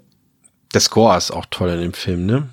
Muss ich oh, sagen, ja. so die Streicher und das Klavier, mm. das ist schon macht, macht, macht das Ganze noch ein bisschen emotionaler, finde ich, muss ich sagen. Also das äh, da wieder mal, ähm, da wird nochmal so ein nächstes Level sozusagen erreicht, was die Emotionalität angeht, ja. Ja, und äh, Dora, äh, die traut dieser ganzen Situation nicht so ganz. Die hat schon irgendwie mitgekriegt, dass da der Berus irgendwie nicht so mit nicht so das spielt, was er da eigentlich spielen sollte. Und sie kommt dann zurück zum Universitätsgebäude, in dem das Experiment durchgeführt wird. Aber sie wird dann auch direkt wieder vom Berus abgefangen. Und er schafft es dann, sie unter einem Vorwand in einem Büro wegzusperren. Ähm, doch in der Zwischenzeit schafft es Tarek aus, mit diesem Schraubenzieher, den wir angesprochen haben, aus seiner Isolationsbox auszubrechen und mit vereinten Kräften schaffen es dann, die in Anführungszeichen Häftlinge einige Wärter zu überwältigen und durch äh, die Rückwand einer Gefängniszelle in die verwinkelten Schächte der Uni zu flüchten. Und mittlerweile hat auch der Professor äh, eine Benachrichtigung bekommen, die der Assistent dort noch vorher absetzen konnte. Und der weiß jetzt auch, dass da im Gebäude etwas nicht mit rechten Dingen zugeht. Äh, doch als er in der Uni dann ankommt, wird er versehentlich von dem Wärter von Eckert, der der Elvis-Imitator ist, mit einer Gaspistole niedergestreckt und ähm, die anderen Wärter verfolgen dann die Geflüchteten durch das halbe Gebäude und es kommt dann zu Kämpfen und abseits davon ähm, tötet dann der weiterhin als Verräter angesehene Bosch seinen ehemaligen Wärterkollegen Eckert mit einem Feuerlöscher, so mehr oder weniger aus Notwehr. Und letztendlich ist es Dora, die in die Gewalt der Pistole kommt und den ganzen Konflikt zwischen den Wärtern und Häftlingen beenden kann. Und das ist ja dann, man denkt dann, Pascal, es kann nicht noch krasser werden und noch schlimmer werden, aber dann kommt natürlich auch noch wieder so ein, mein, in Anführungszeichen, Lieblingsthema, natürlich auch noch die sexuelle Gewalt dazwischen. Das ist auch so eine unglaublich bedrückende Szene, als, äh, als ähm, Eckert quasi dort auf Dr. Grimm trifft im Gebäude und, äh, nee, nicht im Gebäude. Wie war das noch? Das ist er entführt sie. Genau. Genau. Sperrt, sie wird ja in eine Zelle gesperrt. ja, aber vorher schon, sie soll sich doch einfach schon ausziehen vor ihm oben, ja, als Berus noch genau. dazwischen so, kommt die- ja, ja, und sie, ja. sie dann wieder seine Ambivalenz darstellen, dass er dann zwar, er ist ein schlimmer Typ, aber da sagt er auch, hier ist meine Grenze erreicht. So, das ist das, was, was so, was kennt man immer so aus Kriegsfilmen. Ich habe letztes Mal gerade einen Kriegsfilm gesehen, da war es auch so, dass die Soldaten sich an der, an der Journalistin vergreifen wollten und dann kommt der eigentlich Schlimmste, nämlich der Offizier und sagt, nee Männer, hier ist eine Grenze, hier geht's nicht weiter, hört auf damit so. Und das ist auch so eine Szene, die äh, da dargestellt wurde. Und die war auch einfach schon so super unangenehm. Und äh, es eskaliert ja dann eben noch mehr dann, als ähm, Eckert versucht, sie dann in, in der Zelle zu vergewaltigen, ne? Also das Ja, vor allem wieder mit der Musik, ne? Immer wenn sie was Ja. Schlimmes machen wollen, äh, spielen sie halt so laut Musik, dass keiner was mitkriegt halt. Das Ja. ist so Vor allem hier ist es ja dann, wie du schon vorhin ganz am Anfang angedeutet hast, hier ist es ja eine richtig Volksmusik noch. Das macht dann nochmal so einen ganz ja, zynischen das ist, Unterton, das ist ne? Schunkelmusik, ja, ja, Ja. komplett, ja. ja, Und halt auch der, ähm, ähm, ja, wie du schon sagst, halt, Be Beros, Beros ist halt super schlimm, aber wie du sagst, der, der weiß halt so trotzdem, wie da, da, da ist, so- da, das sind die Manieren, so, das ist die Maniergrenze, so, da, da darf man nicht drüber steigen, aber gleichzeitig passt das halt leider auch komplett in die, in die, ähm, in den Charakter natürlich eben von Eckhart eben, weil er genau so ein Typ halt ist, wie gesagt, er macht ja am Anfang schon ganz Ja. zotige Sprüche und so, es passt halt leider genau auf ihn drauf. Und ähm, ja, ja, das ist absolut. Und vor allem, ach genau, das wollte ich auch sagen, äh, äh, die ganze Situation ist ja dann, wenn es so eskaliert, ist ja die, dass Berus sich halt felsenfest einredet, das gehört, das gehört zum Experiment. Ja. Also, ja. dass halt die Professoren nicht mehr zu erreichen sind, dass der Prof also dass der Professor weg ist ähm, und so, das wäre, es wäre ja alles quasi ein Training ähm, für Störung von außen.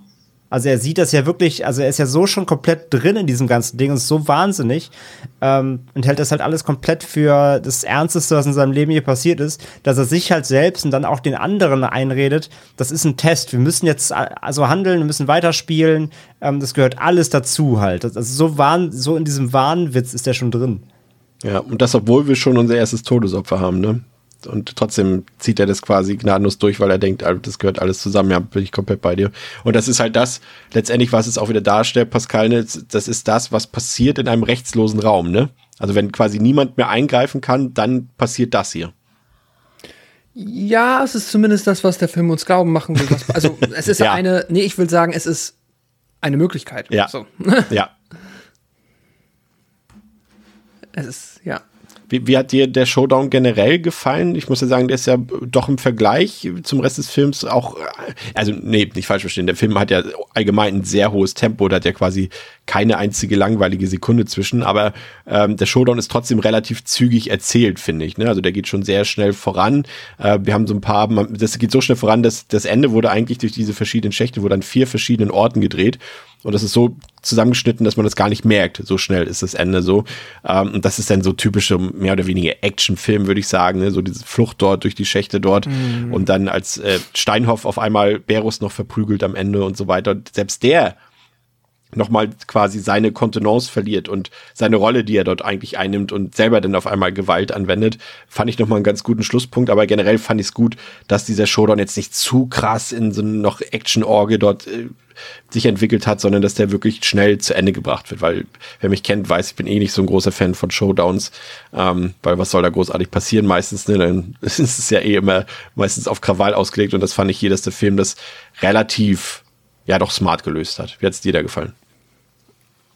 Ja, ich finde es grundsätzlich auch erstmal gut, dass der sich dort dann ähm, nicht komplett in dem, wie du gesagt hast, in dem Showdown verliert. Also dass der, dass es halt, ja, eigentlich zügig erzählt wird, zügig äh, gezeigt wird. Ähm, ich finde halt schon, dass der Film dann insgesamt äh, im Showdown, aber auch in, also äh, insgesamt im letzten Drittel sich schon sehr in dem Spannungskino und dann halt in dem äh, durchaus actiongeladenen Showdown ein bisschen, ein bisschen das Interessante nimmt. Also ich finde es gut inszeniert grundsätzlich. Also es funktioniert so. Es ist dann, es ist cool gemacht, die Verfolgungsjagd und alles macht Spaß, wie sie dann später gegeneinander kämpfen und hier und da mal jetzt auch den Schauplatz wechseln.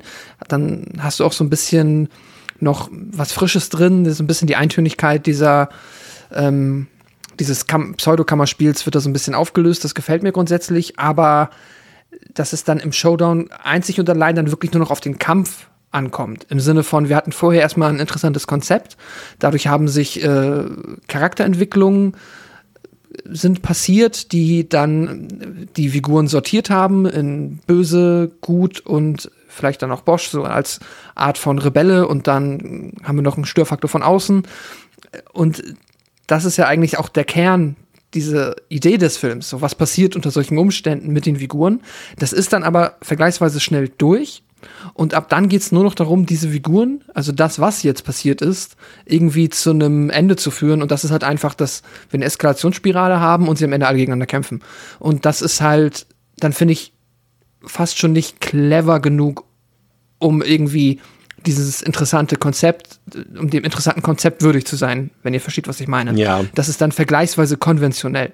Ähm, aber wenn man, also das wäre meine Kritik, aber grundsätzlich davon abgesehen, finde ich es sehr gut. Wie hat dir das Ende gefallen, André? Ja, bei der Kritik gehe ich so ein bisschen mit, aber die ist halt die, die buttert sich halt ein bisschen unter, weil ich es trotzdem einfach insgesamt trotzdem einfach so inszenatorisch und einfach alles so stark finde. Also ich finde das Finale auch gut. Ich finde auch gut, dass es nicht so über, über wird, wie du schon gesagt hast, Chris. Ähm, dass sie dann jetzt nicht noch anfangen, irgendwie eine Schießerei und keine Ahnung, Riesenmesserstecherei oder irgendwas, also ne, so, ein, so ein richtig eskalatives Ende, sondern es eskaliert halt kurz und heftig. Es gibt halt natürlich den erwarteten Zweikampf in dem Sinne nochmal zwischen, ähm, zwischen Berus und äh, Tarek so, wobei der ja auch halt relativ, relativ kurz ist. Ne? Tarek gewinnt halt an die Überhand, schlägt ihn kurz zusammen, dann kommt Berus dann mit dem Messer, ne, dass er da mit der Hand hier abwehrt, auch eine geile Szene, das, weil wir. Das, das haben sie auch, kurz unterbrechen, das haben sie auch Ja. extra mit Absicht gemacht. Sie haben erst überlegt, ob er das Messer einfach in die Seite, also in den Körper gestochen Ja. äh, bekommen soll. Und sie haben gesagt, nee, das ist eigentlich für die Zuschauer, es ist viel härter, wenn er das in der Hand hält und das dann rauszieht, das Messer aus, aus der Hand sozusagen. Das kennt jeder. Jeder weiß, wie sich das anfühlt, wenn man sich schneidet. Und das ist halt die maximale Stufe von sich schneiden. Ne? Und äh, da wussten sie genau, dass das, äh, dass da alle äh, gucken, wenn die Szene kommt. ist der potenzierte Paper Cut. Ja. Ja, also man Wo denkt wieder bei ja, Linkin Park wären. Stimmt. Äh, oh, das ist eine Metapher. Man, ähm, man denkt halt, man durch die Schnitttechnik äh, denkt man ja, es wäre Oh, es wär auch erst. gut. Was denn? Schnitttechnik, auch gut. Für was? Messer, Schnitttechnik. Ach so, ah Gott, ja, also Wahnsinn. ähm, Sorry. man, alles gut. Man denkt ja, man soll ja denken, dass es ihn getroffen hat im Körper, ne? Und dann kommt der Umschnitt und du siehst halt, wie es halt in der Hand äh, steckt. Das ist halt schon sehr, sehr geil gemacht. Und ähm, ja, dann schreitet ja quasi Andorra ein und äh, mit der Waffe und hält ihn dann im Schach und ähm, ja, wie gesagt, es ist kurz und heftig. Ich glaube, das, das actionreichste, was irgendwie passiert, ist ja, dass Steinhoff dann da so ein bisschen äh, sein äh, Armee-Fighting einsetzt, ne? Und so ein bisschen Ja. ein paar Kampfmoves macht, aber auch er wird ja überwältigt, weil einfach zu viele da sind. Ähm, ja, aber wie gesagt, ich mag es auch gerne. Ich mag, dass, äh, dass es ja dann äh, rabiat, aber nicht zu ausgewalzt zu Ende geht. Und ähm, Das was auf- Schlussbild, bis jetzt vom Schlussbild, als dann quasi letztendlich ja alle in die Kamera gucken. In den, in quasi so. dort in der Garage da, glaube Ja, ich. ja, ja. Ja, nee, das mag ich ganz gern. Ähm, so nochmal, so, ja, die, letzt, die letzten tragischen Blicke so, ne? Alle werfen ja. nochmal so einen Blick drauf, was quasi passiert ist. Die Kamera impliziert für mich ja so ein bisschen halt auch, ähm, äh, ja, die letzten, die letzten, wie viel sind's, wie viel lang sind sie drin? Sieben Tage, glaube ich, sechs, sieben Tage. Ähm, ist so ein bisschen das Resümee. Sie gucken noch mal so drauf, was haben wir eigentlich gerade für eine Scheiße gemacht letzten Tage, so. Was, wie, ist, wie konnte das passieren, so. Das, das ist ja so ein bisschen die Blicke, die da so, ähm, die da treffen. Ja. Kommen wir zum Fazit, meine Herrschaften. Heute darf Pascal endlich mal wieder den Anfang machen. Ja. Ähm, ja. Ich finde den Film immer noch nach wie vor sehr gelungen. Gerade für einen deutschen Genrefilmbeitrag, wo es jetzt nun auch wirklich, äh, wie auch seit dem Film und insgesamt in den letzten Jahrzehnten, ähm, nicht gerade überschwemmt wurden mit wirklich hochwertigen Produktionen, finde ich ihn super. Also ich hatte wieder ja, einfach Spaß daran, den Figuren zuzugucken. Also ich finde, das ist schauspielerisch hier äh, eigentlich durch die Bank auf einem richtig hohen Niveau. Ähm, wir haben einen Moritz Bleibtreu, der ja mit Sicherheit eine seiner besten Performances abgeliefert hat, die er jemals abgeliefert hat. Das ist wirklich, wirklich fantastisch. Der Film ist gleichzeitig irgendwo unterhaltsam. Er hat an einigen Stellen, da kommt er halt nicht aus seiner Haut. Das mag auch manche Menschen mehr, manche weniger stören. Wenn es halt dann, wenn wir zum Beispiel so über diese zotigen Gags und so weiter reden, da wohnt dem halt schon so eine gewisse, wie nenne ich das, sagen wir mal, so eine Deutschigkeit inne. so, also da, das kann schon mal ähm, so, zumindest bei mir an einigen Stellen hier und da mal eine minimale Spur von Fremdscham auslösen. Aber das ist ja auch natürlich irgendwie eine, äh, eine fadenscheinige Kritik, dass ein deutscher Film dann auch irgendwie sich äh, so auf, ja, wie ist halt, äh, wie deutsche Menschen halt sind, ähm, dass der halt so funktioniert, ist dann halt so. Genau, und im Endeffekt, ähm, ich finde das Konzept spannend. Meine einzige Kritik, was mich halt so ein bisschen stört, ist, dass der Film sich am Ende mh, hm, so ein bisschen die Idee, die am Anfang da ist, das interessante Konzept, das dann auch zu einem gewissen Teil äh, für diese Charakterdynamik sorgt, was cool ist, dann aber hinten ein bisschen drüber fällt, weil das dann fürs Finale per se nicht mehr großartig wichtig ist. Ja. Und das dann auch, es hätte mir noch fast so ein Epilog irgendwie gefehlt, der das nochmal so ein bisschen beleuchtet oder auch mal zumindest irgendwo, zumindest, also der Film hat ja offensichtlich, also er möchte ja eine Interpretation des Originalexperiments quasi wiedergeben. Und das am Ende nochmal irgendwie ein bisschen zu beleuchten, hätte, wäre, finde ich, ganz spannend gewesen. Es ist halt die Frage, ähm, ob das nicht dann, ob der Film sich da das typisch Deutsche klemmt an der Stelle, weil normalerweise mm. wird ja im deutschen Film auch oft in solchen Filmen dann noch mal, kommt nochmal die Belehrung am Ende, nochmal die Übererklärung und hier endet der Film ja letztendlich, das kann man an der Stelle mal erwähnen, eben mit dem Schlussbild, wie ähm, Dora und ähm, Tarek am Strand sitzen und es äh, sich gut gehen lassen mm. sozusagen und in die, in den Richtung Ozean gucken. Ähm, und da, ja, weiß ich gar nicht, ob das jetzt besser wäre, wenn dann nochmal die, die Moralkeule kommen würde am Ende. Ja, ich hätte, genau, ja, das stimmt schon. Ich weiß auch nicht, ob es ist jetzt so etwas, was mir halt eingefallen wäre, so eine, also so quasi so eine Art Moralkeule oder so einen nochmal eine, eine Klammer irgendwie zu schließen. Ich finde, der Film wechselt so ein bisschen das, äh, ja, fast schon das Genre halt zum Ende hin. Aber das ist auch in Ordnung. Es funktioniert gut und ähm, gerade halt für einen deutschen Film etwas, was man halt auch nicht oft bekommt. Und dann macht es halt irgendwie nochmal, für mich zumindest immer extra Spaß und sich dann freut, dass es sowas auch gibt ähm, und auch gerne mal wieder öfter geben könnte. Ähm, tja, aber ich bin am Ende bei vier von fünf Sternen und ja, hatte eine sehr gute Zeit mit dem Film, abermals. André ist übrigens aufgefallen, du hast ja vorhin schon angesprochen, dass äh, in den Endcredits nochmal äh, One Step Closer läuft. Ist dir dieser krasse Übergang aufgefallen? Da läuft ja diese klassische Musik und dann gibt es so einen richtig harten Jump Cut direkt in One Step Closer über. Ist dir das aufgefallen? Ja, ja, total, ja. ja. Wie fandst du den der, Film? Der, das ist ja so ein, so ein akustischer Stolperstein ja. schon. Wie fandst du den Film? Ja, also Experiment ist für mich nach wie vor einer meiner liebsten ähm, deutschen Filme, kann man wirklich sagen. Also, äh, auch wenn ich lange nicht mehr gesehen habe, wie gesagt, ich habe auf ein paar andere Sachen geachtet, vielleicht als früher oder andere Sachen irgendwie mehr gewichtet oder ein paar andere Sachen anders gesehen, aber letztendlich bleibt für mich so die ganze Essenz des Films ähm, einfach wahnsinnig, wahnsinnig gut. Ich mag die Prämisse, ich mag die ganze Grundidee. Ähm, also sie ist natürlich entliehen, aber äh, sie funktioniert fantastisch. Ich finde den Cast super, ähm, sowohl eben Aufwärter als, als, äh, als auch äh, Gefangenenseite. Also irgendwie haben sie da genau die richtige Gewichtung gefunden, um Charaktere, Schauspieler zu finden, ähm, die die Charaktere halt wirklich in ihren Dimensionen perfekt da einbringen können. Ähm, wir haben es ja gesagt, so, die sind genauso markant, wie sie sein müssen, aber eben nicht in der Gänze, sondern natürlich schon zentriert aber trotzdem so, du weißt einfach, wer wer ist und nach ein paar Tagen quasi, die vergehen im Film, lernst du die halt einfach kennen und kennst so die Dynamiken und ja, driftest dich so mit denen da immer weiter rein. Das funktioniert, finde ich, hervorragend. Der Film sieht an sich auch gut aus, äh, immer noch so. Ich finde die ganzen Settings ähm, sehr, sehr cool, die ganzen, die ganzen Sets da im, in diesem Gefängnistrakt. Ähm, aber auch zum Beispiel dieser, dieser Wachraum, diese, haben wir schon gesagt, diese ganzen Überwachungsmonitore und so weiter, das macht alles ähm, großen ähm, Spaß, wirkt irgendwie authentisch, so. Ähm, ja, und letztendlich ist es halt einfach diese krasse Spirale, die mich da immer so reinzieht. Diese Eskalationsstufen, die da einfach drin sind. Der Film ist halt einfach wirklich hart, der ist unangenehm, der hat echt einfach krasse Extremsituationen.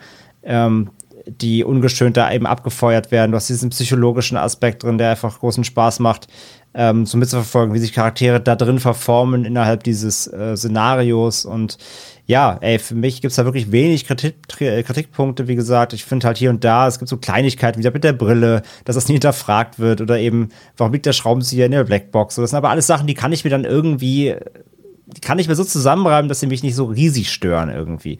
Und von daher ähm, äh, sind es wirklich nur Nuancen, die mir an dem Film nicht gefallen und letztendlich äh, ist es für mich, wie gesagt, einer meiner liebsten ähm, deutschen äh, Kinofilme und daher bekommt das Experiment von mir viereinhalb von fünf. Und ich finde, man muss dieses Deutsch in dem Sinne gar nicht, äh, ich weiß, das ist immer so eine allergische Reaktion, die man darauf macht. Ich habe das auch bei mir irgendwie gefühlt schon wieder zurechtgelegt, wenn ich sage, er ist auch einer meiner liebsten, wenn nicht gar vielleicht sogar der liebste Film aus Deutschland. Man muss das eigentlich gar nicht so betonen. Ne? Also es ist eigentlich, wenn man so will, ist das auch einer meiner Lieblingsfilme. Jetzt vielleicht nicht unter den Top 20 oder Top 30, aber vielleicht so unter meinen 200 Lieblingsfilmen, da hat er garantiert seinen Platz. Und da spielt das letztendlich auch keine Rolle mehr, ob das ein deutscher Film ist oder nicht. Auf jeden Fall ist es ein hochspannender, wirklich wahnsinnig intensiver Thriller. Ähm, wir haben es gesagt, es ist eine simple, aber extrem effektive Prämisse und Story und die lebt eben vor allem, André jetzt eben nochmal gesagt, von diesen wirklich zahlreichen bärenstarken Performances des Casts, die wirklich diesen ganzen Film Film erst so richtig mit Leben füllen, aber auch inszenatorisch ist es Top-Kino, das kann sich wirklich, hat das internationales Niveau auf jeden Fall. Man hat sich da viele Gedanken gemacht, äh, viele kleine Details eingebaut. Man hat auch viel Raum gelassen, dass die äh, Schauspieler ähm, und äh, die Schauspielerinnen improvisieren können ein bisschen und auch sich ein bisschen, ja, mit eigenen Einfällen das Ganze eben äh, mit Leben füllen können. Und da muss man letztendlich sagen, liebe Filmförderung, der Film ist jetzt auch schon wirklich wieder, wie, wie oh Gott, bitte was? Ist auch schon wieder 21 Jahre alt, ne? Unfassbar. Mm. Unfassbar. Auf jeden Fall da kamen danach nicht mehr so viele Filme. Also ja, es gibt immer noch gute deutsche Filme, gute deutsche Independent-Filme, Artus-Filme und so weiter. Aber das ist hier mehr oder weniger für deutsche Verhältnisse ein Blockbuster hier. Und macht doch mal wieder so eine niveauvollen Blockbuster. In so eine Projekte dürfen gerne meine Steuergelder fließen. Also macht das doch mal wieder zur Abwechslung. Viereinhalb von fünf von mir. Und bevor wir das Ganze abrunden, Pascal, ähm, du hast dich ein bisschen eingelesen äh, in das Stanford-Projekt äh, oder Stanford-Experiment. Mhm das quasi die Vorlage für den Roman Black Box, der wiederum die Vorlage für diesen Film, das Experiment war. Ich weiß nur, dass äh, sich der Film am später streng distanzieren musste, dass es eben äh, ganz klare Unterschiede gibt äh, zum tatsächlichen Experiment und sie das nicht mehr based on a true story, glaube ich, nicht mehr erwähnen durften. Aber erzähl mal. Ja, das ist tatsächlich äh, sehr spannend. Ich habe äh, auch nicht gedacht, dass da so viel mittlerweile bei rumgekommen ist. Auch tatsächlich in den letzten Jahren hat sich nochmal auch der Blick auf dieses Experiment durchaus gewandelt. Ich, ja, fang mal im Jahr 1971 an und es ist zwar das, äh, es ist das Stanford Prison Experiment, weil es an der Stanford Universität in Kalifornien stattgefunden hat und eine, ja, der Projektleiter, der quasi unser Dr. Ton in unserem Film ist, der heißt im Original Philip Zimbardo und das ist quasi sein Baby, dieses Projekt. Und er hat damals dann eine Zeitungsannonce aufgegeben und es gab dann 18 Menschen, die daran teilgenommen haben. Und dann, ne, wie wir es auch im Film kennen, neun Wärter und neun Gefangene.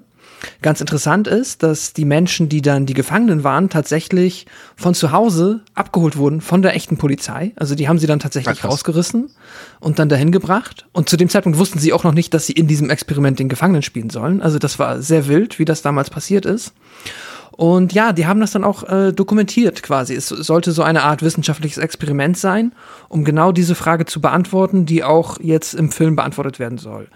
Können sich, na, beziehungsweise die Frage erstmal offen gestellt wäre, wie verhalten sich Menschen, wenn wir sie in andere Umstände packen und quasi in eine Extremsituation, wo wir eine autoritäre und eine quasi, ja, Opferseite haben. Wie verändern sich die Dynamiken innerhalb dieser Gruppe? Und das war so ein bisschen die Idee. Dafür wurde das dann auch dokumentiert und sollte alles wissenschaftlich sein.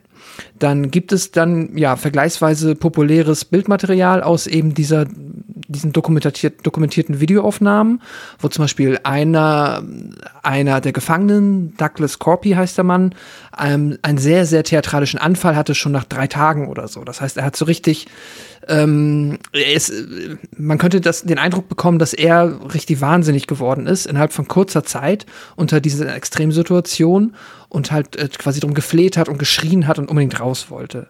Und gleichzeitig ist halt auch dokumentiert, wie die Wärter halt, ähnlich wie wir es jetzt auch im Film sehen, innerhalb von kurzer Zeit in ihrer Pseudo-Anonymität, sie haben noch immer so große Sonnenbrillen getragen, ähm, unfassbar streng geworden sind und halt wirklich auch vieles von dem, was wir im Film sehen, tatsächlich gemacht haben. Also die Feuerlöscher zum Beispiel, die entspringen wohl der Realität, das war wohl wirklich etwas, was die Wärter getan haben.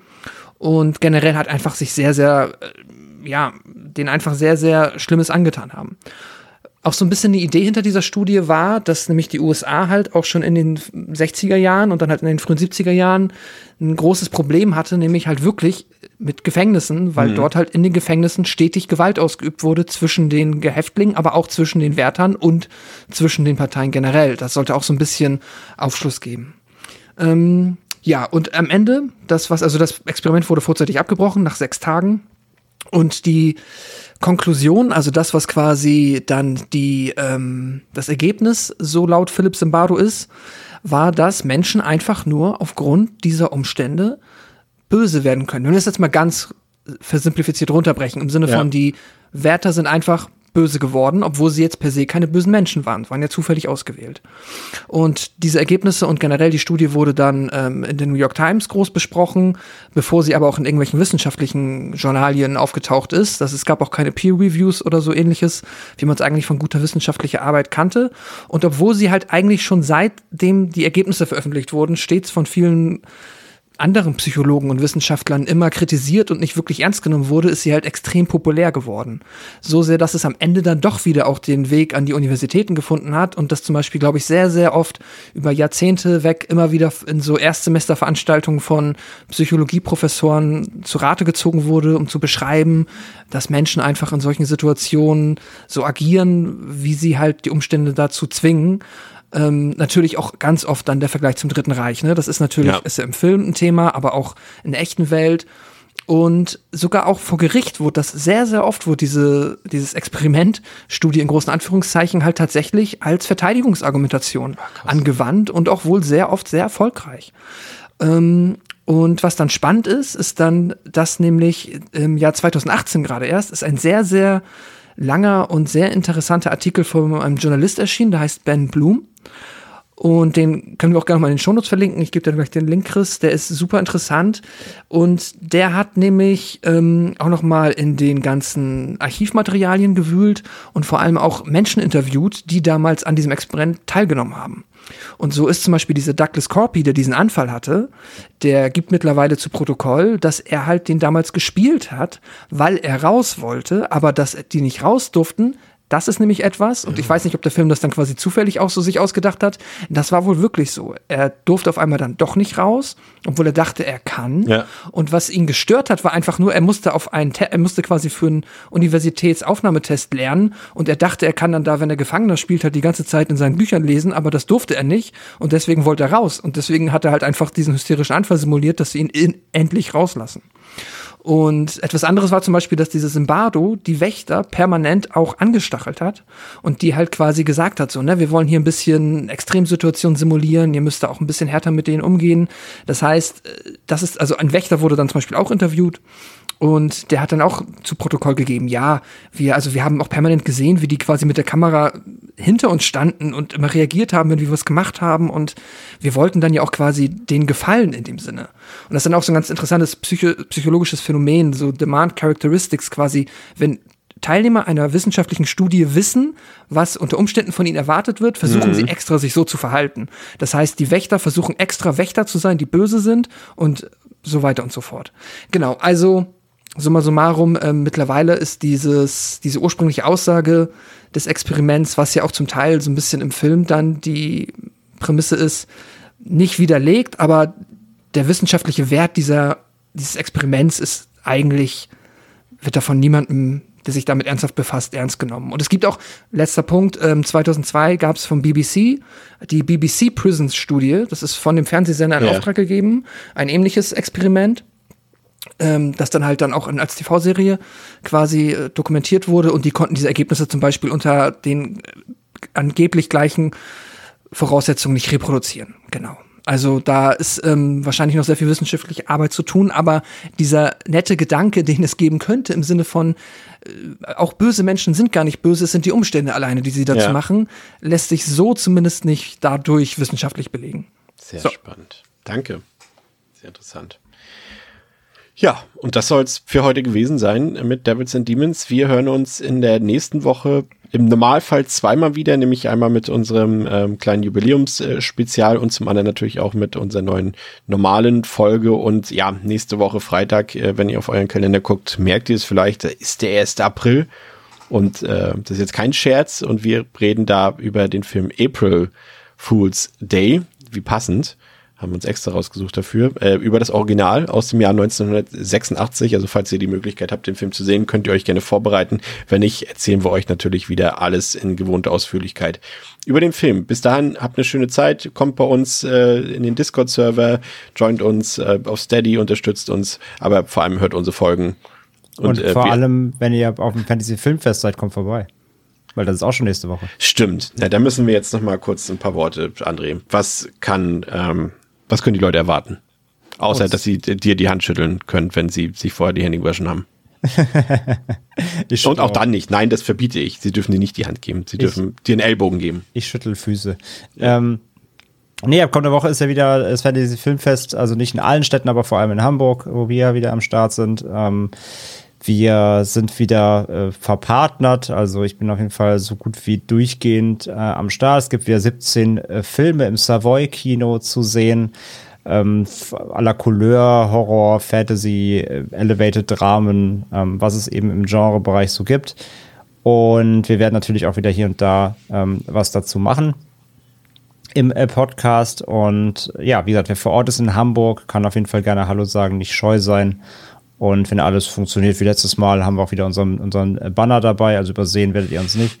und äh, genau. Und ansonsten, ja, auf jeden Fall gerne zum Fantasy Filmfest geben. Schöne Filmauswahl auf jeden Fall diesmal dabei. Wunderbar.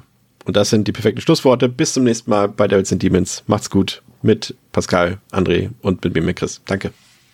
Ciao. Tschüss.